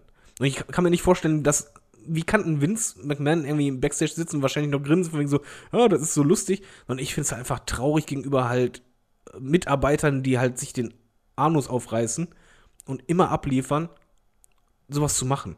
Ja. Ähm, das kann man auch nicht mehr positiv ausdrücken. Also da fällt mir auch nichts mehr ein und das fällt mir auch beim nächsten Match äh, wahrscheinlich sehr, sehr schwer, da irgendwas Positives draus zu ziehen. Ähm, es, man, hat- man hat hier gesehen, wie einfach mal eine komplette Veranstaltung den Bach runtergeht und von der Klippe fällt, verbrennt und nochmal draufgepinkelt wird. Und die Asche wird im Wind verstreut. Ja, irgendwie sowas. Ich weiß es nicht. Ich habe das noch. Ich habe sowas in dieser Härte, dass, dass eine Veranstaltung so auseinanderfällt, habe ich noch nie gesehen. Und das Aber jetzt mal kurze Frage.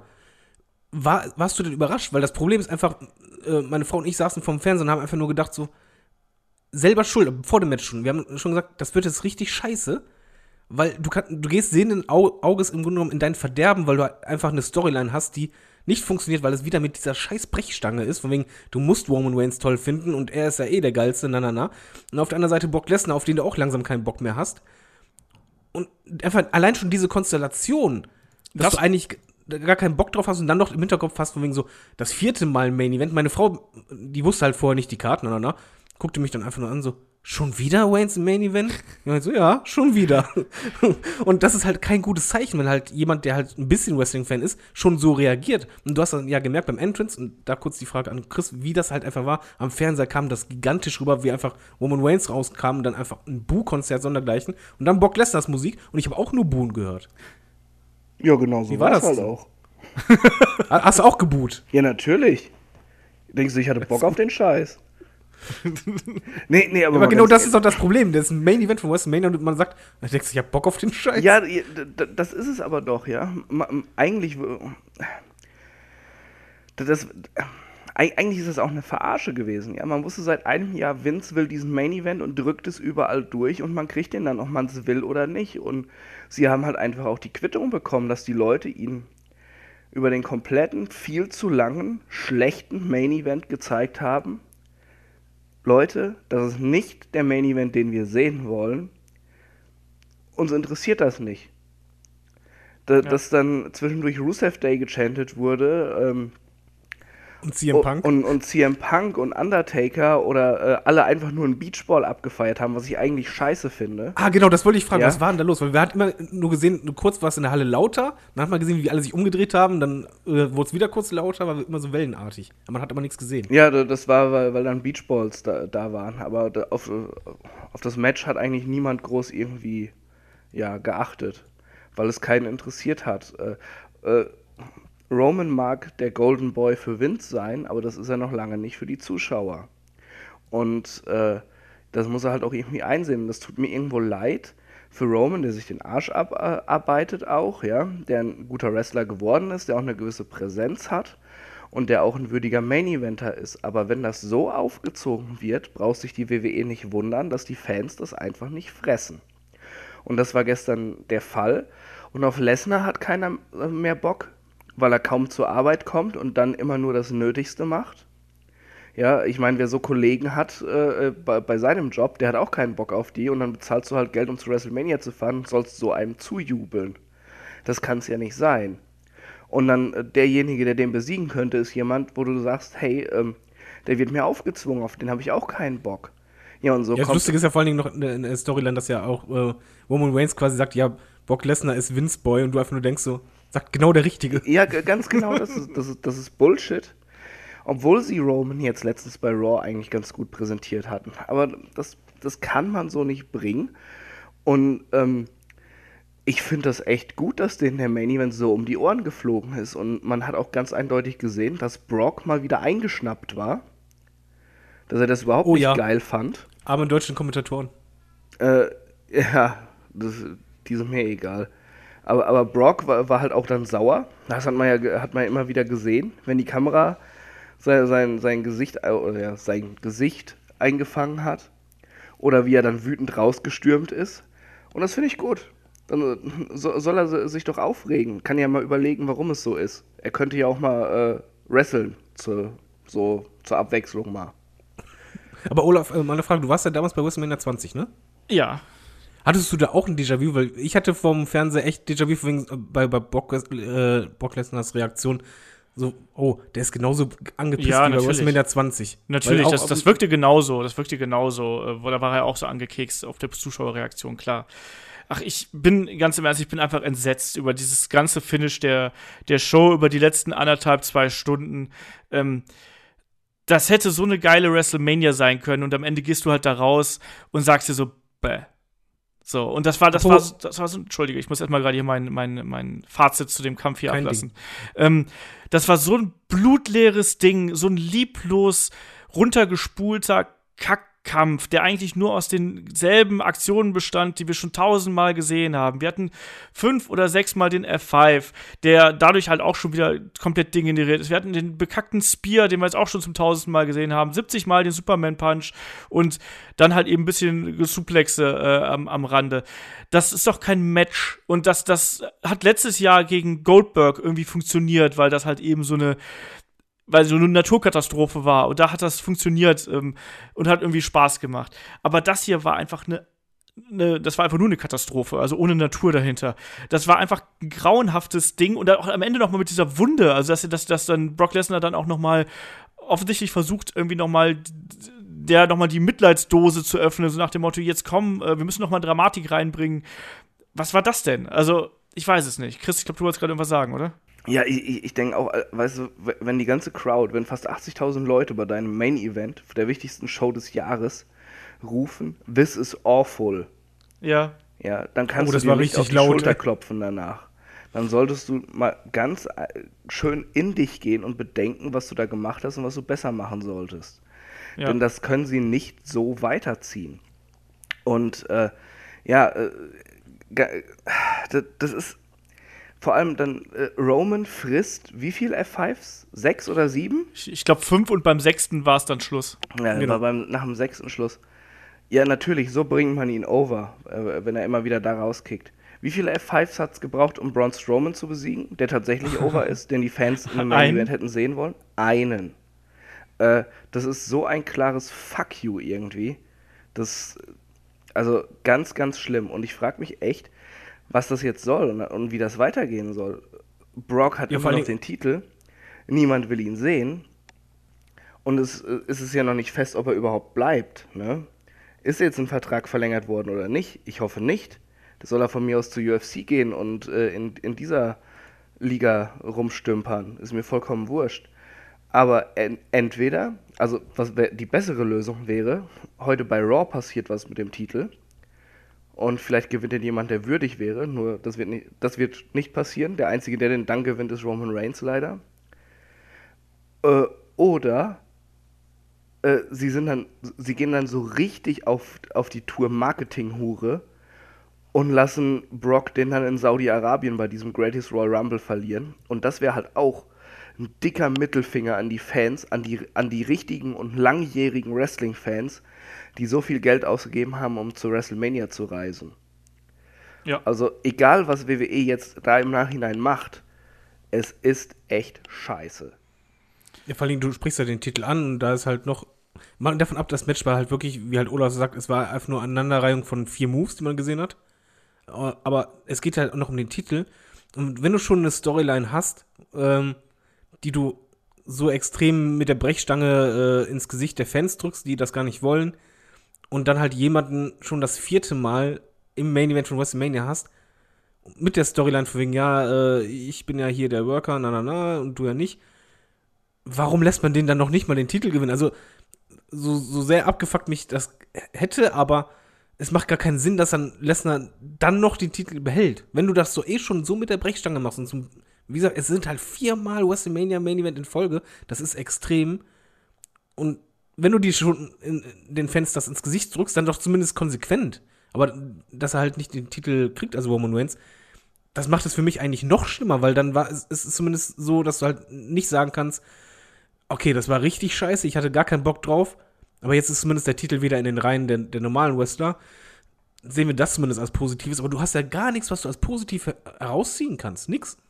Ja, überhaupt nicht. Das ist halt auch das Ding. Also, dieser Kampf war der Hauptgrund dafür, weshalb ich im Vorfeld äh, nicht so begeistert gewesen bin, wie ihr das vielleicht gewesen seid. Weil ich mir gedacht habe, so, boah, wenn das so schlimm wird, wie ich mir das vorstelle, dann ist das der Grund, weshalb ich diese WrestleMania hassen werde, obwohl da viel Tolles passiert ist. Und ich gehe aus dieser WrestleMania raus und bin emotional kein bisschen gepackt. Ich habe tolle Momente gehabt und habe die tolle Momente erlebt, aber ich kann die nicht würdigen, weil mir zum Ende hin WWE einfach mal gekonnt mit einem Brett auf den Hinterkopf geschlagen hat und mich einfach ich habe keine Ahnung, ich kann das gar nicht ausdrücken. Ich bin so entsetzt einfach über die Art und Weise, wie diese Veranstaltung ausgegangen ist.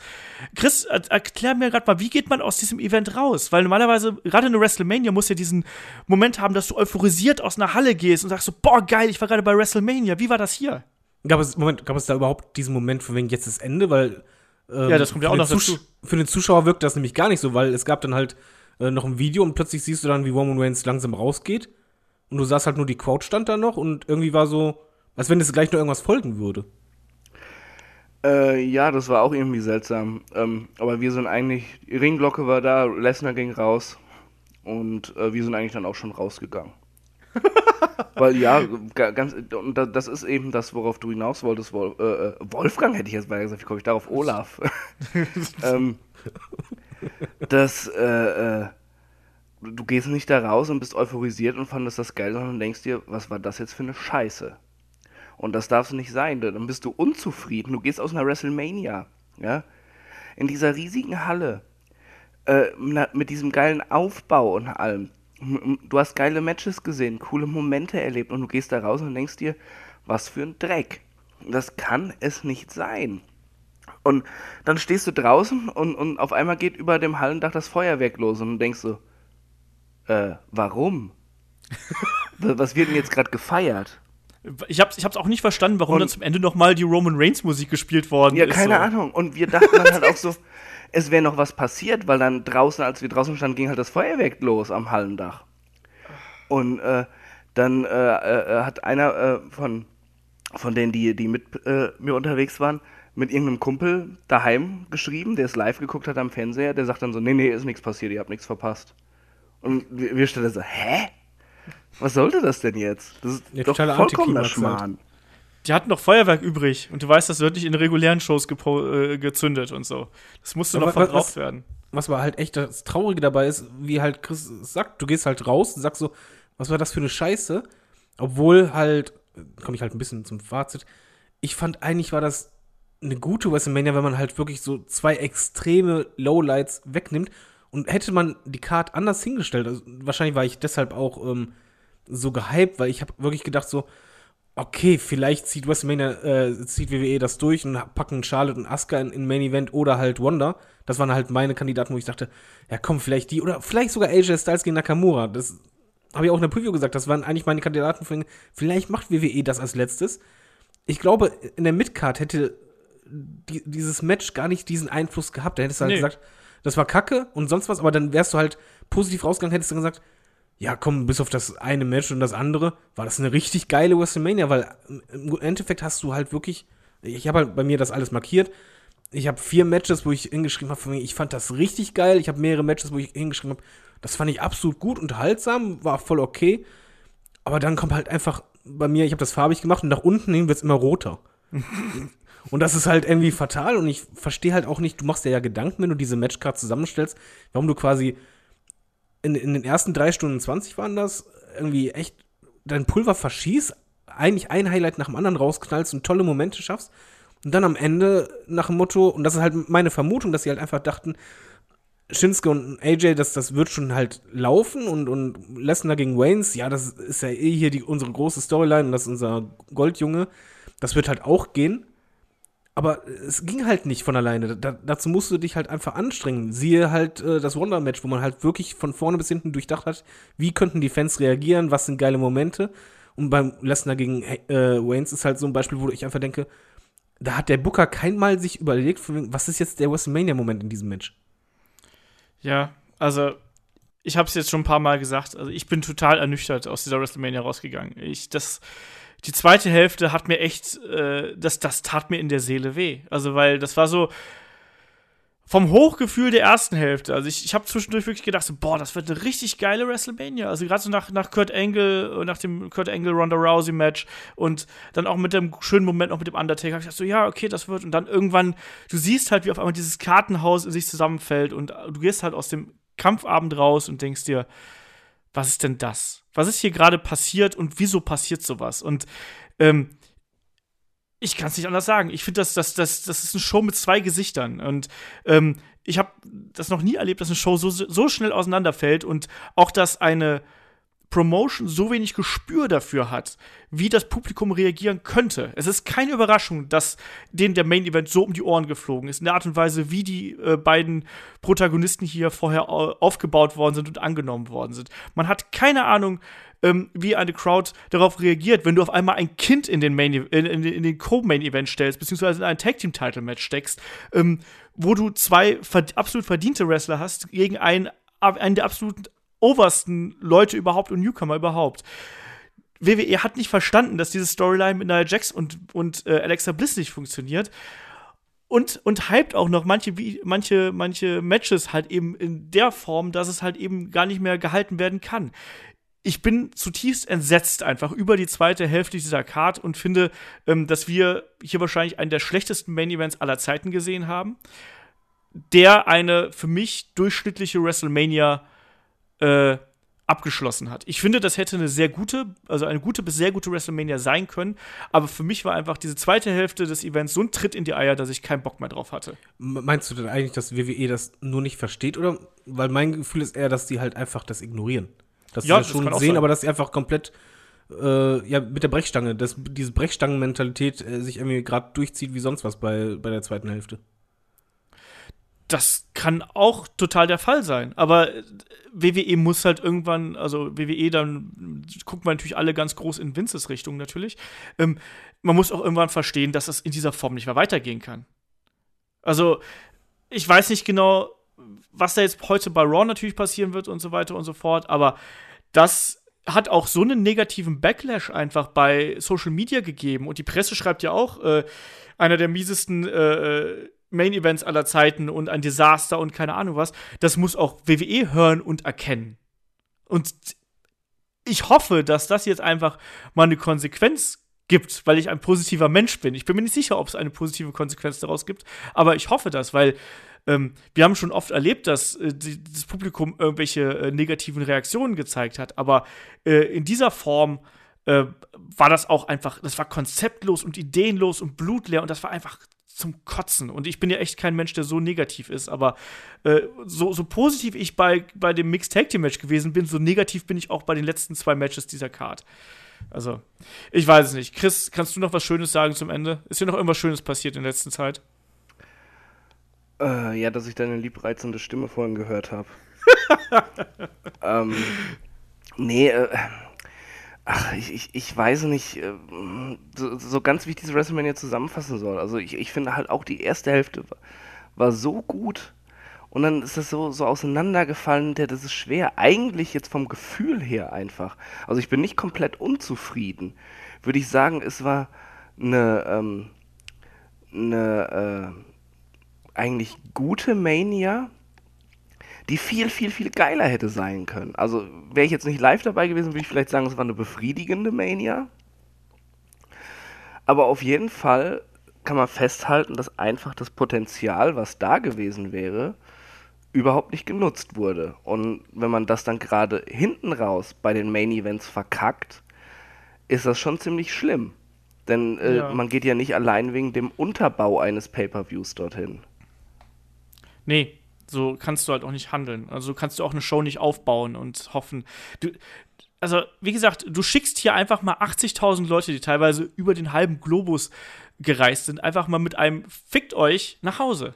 Und die vor allen Dingen irgendwie sechs Stunden plus in Halle sind oder sieben Stunden. Ganz im Ernst, wenn die, die haben teilweise dafür, keine Ahnung, 5.000 oder 10.000 Dollar. Da gibt es Leute, die sparen ihr ganzes Leben dafür, um einmal zu WrestleMania zu fliegen.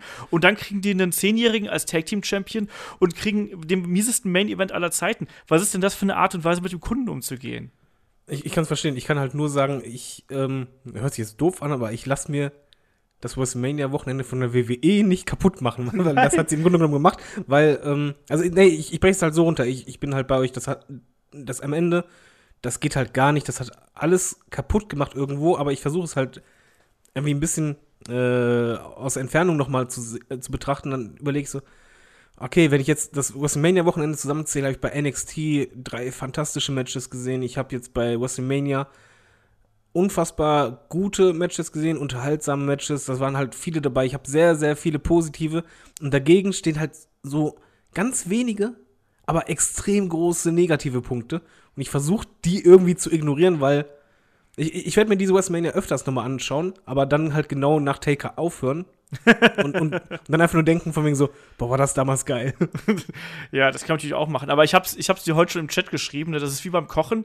Äh, wenn, die, wenn die Suppe geil ist und äh, das Dessert schmeckt nach Kotze, dann denkst du halt an die Kotze. Ja, nee, natürlich, ich finde es halt nur fatal, weil ich habe es halt auch jetzt schon im Internet gelesen, dass halt welche natürlich so scheiße der Main Event und der, und der Rest auch war, dann einfach sagen von so, ah, die beschissenste WrestleMania aller Nein, Zeiten, alles scheiße, wo ich einfach denke, nein, äh, es, es fällt echt schwer, das emotional halt zu trennen, aber es, es gab einfach auch sehr viele geile Momente, aber ich verstehe Genau. halt auch nicht, wie du halt sagst, der Main Event ist auch einfach das Highlight, muss man ehrlich sagen. Es gibt ja Wrestler, die arbeiten ihr Leben lang darauf hin, im Main Event von WrestleMania zu stehen, schaffen es nicht. Und dann wird so eine Scheiße abgeliefert. Ja.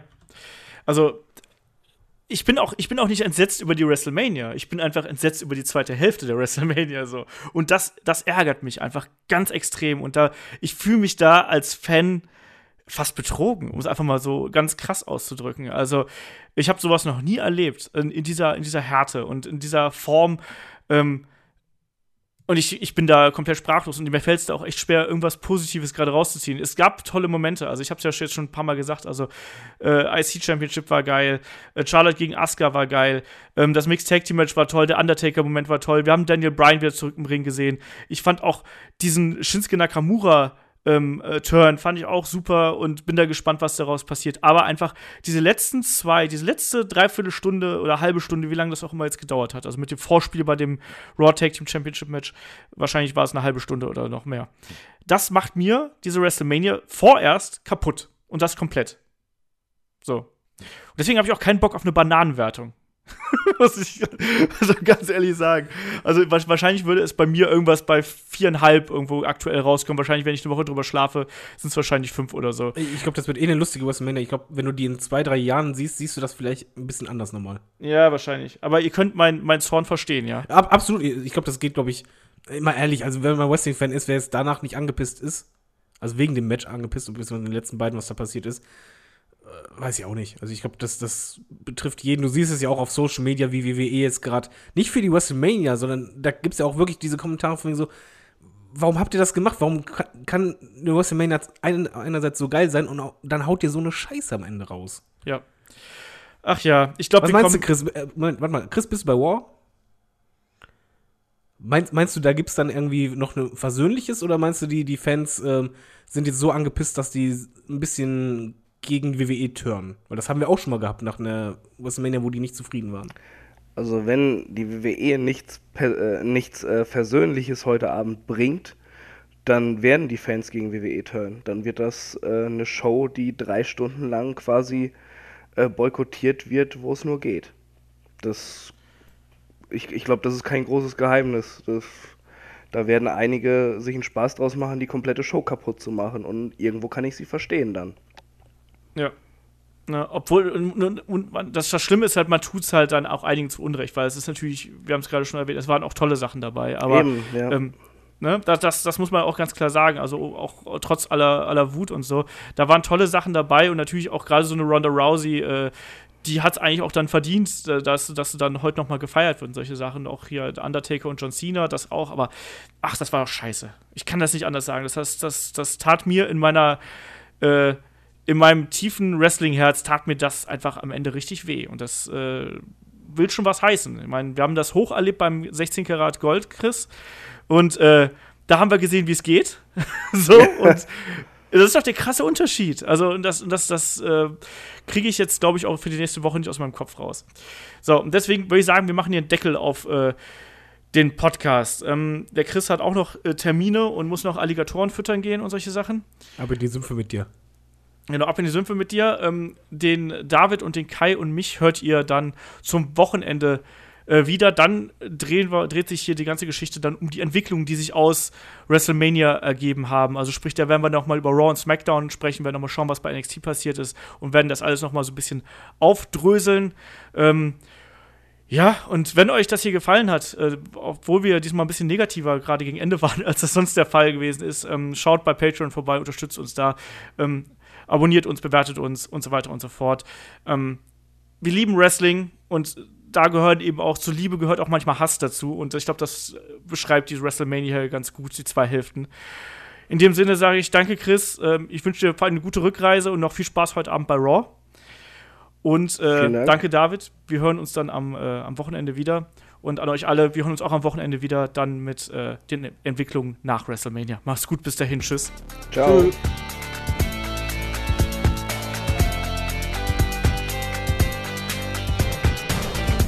Headlock, der Pro Wrestling Podcast.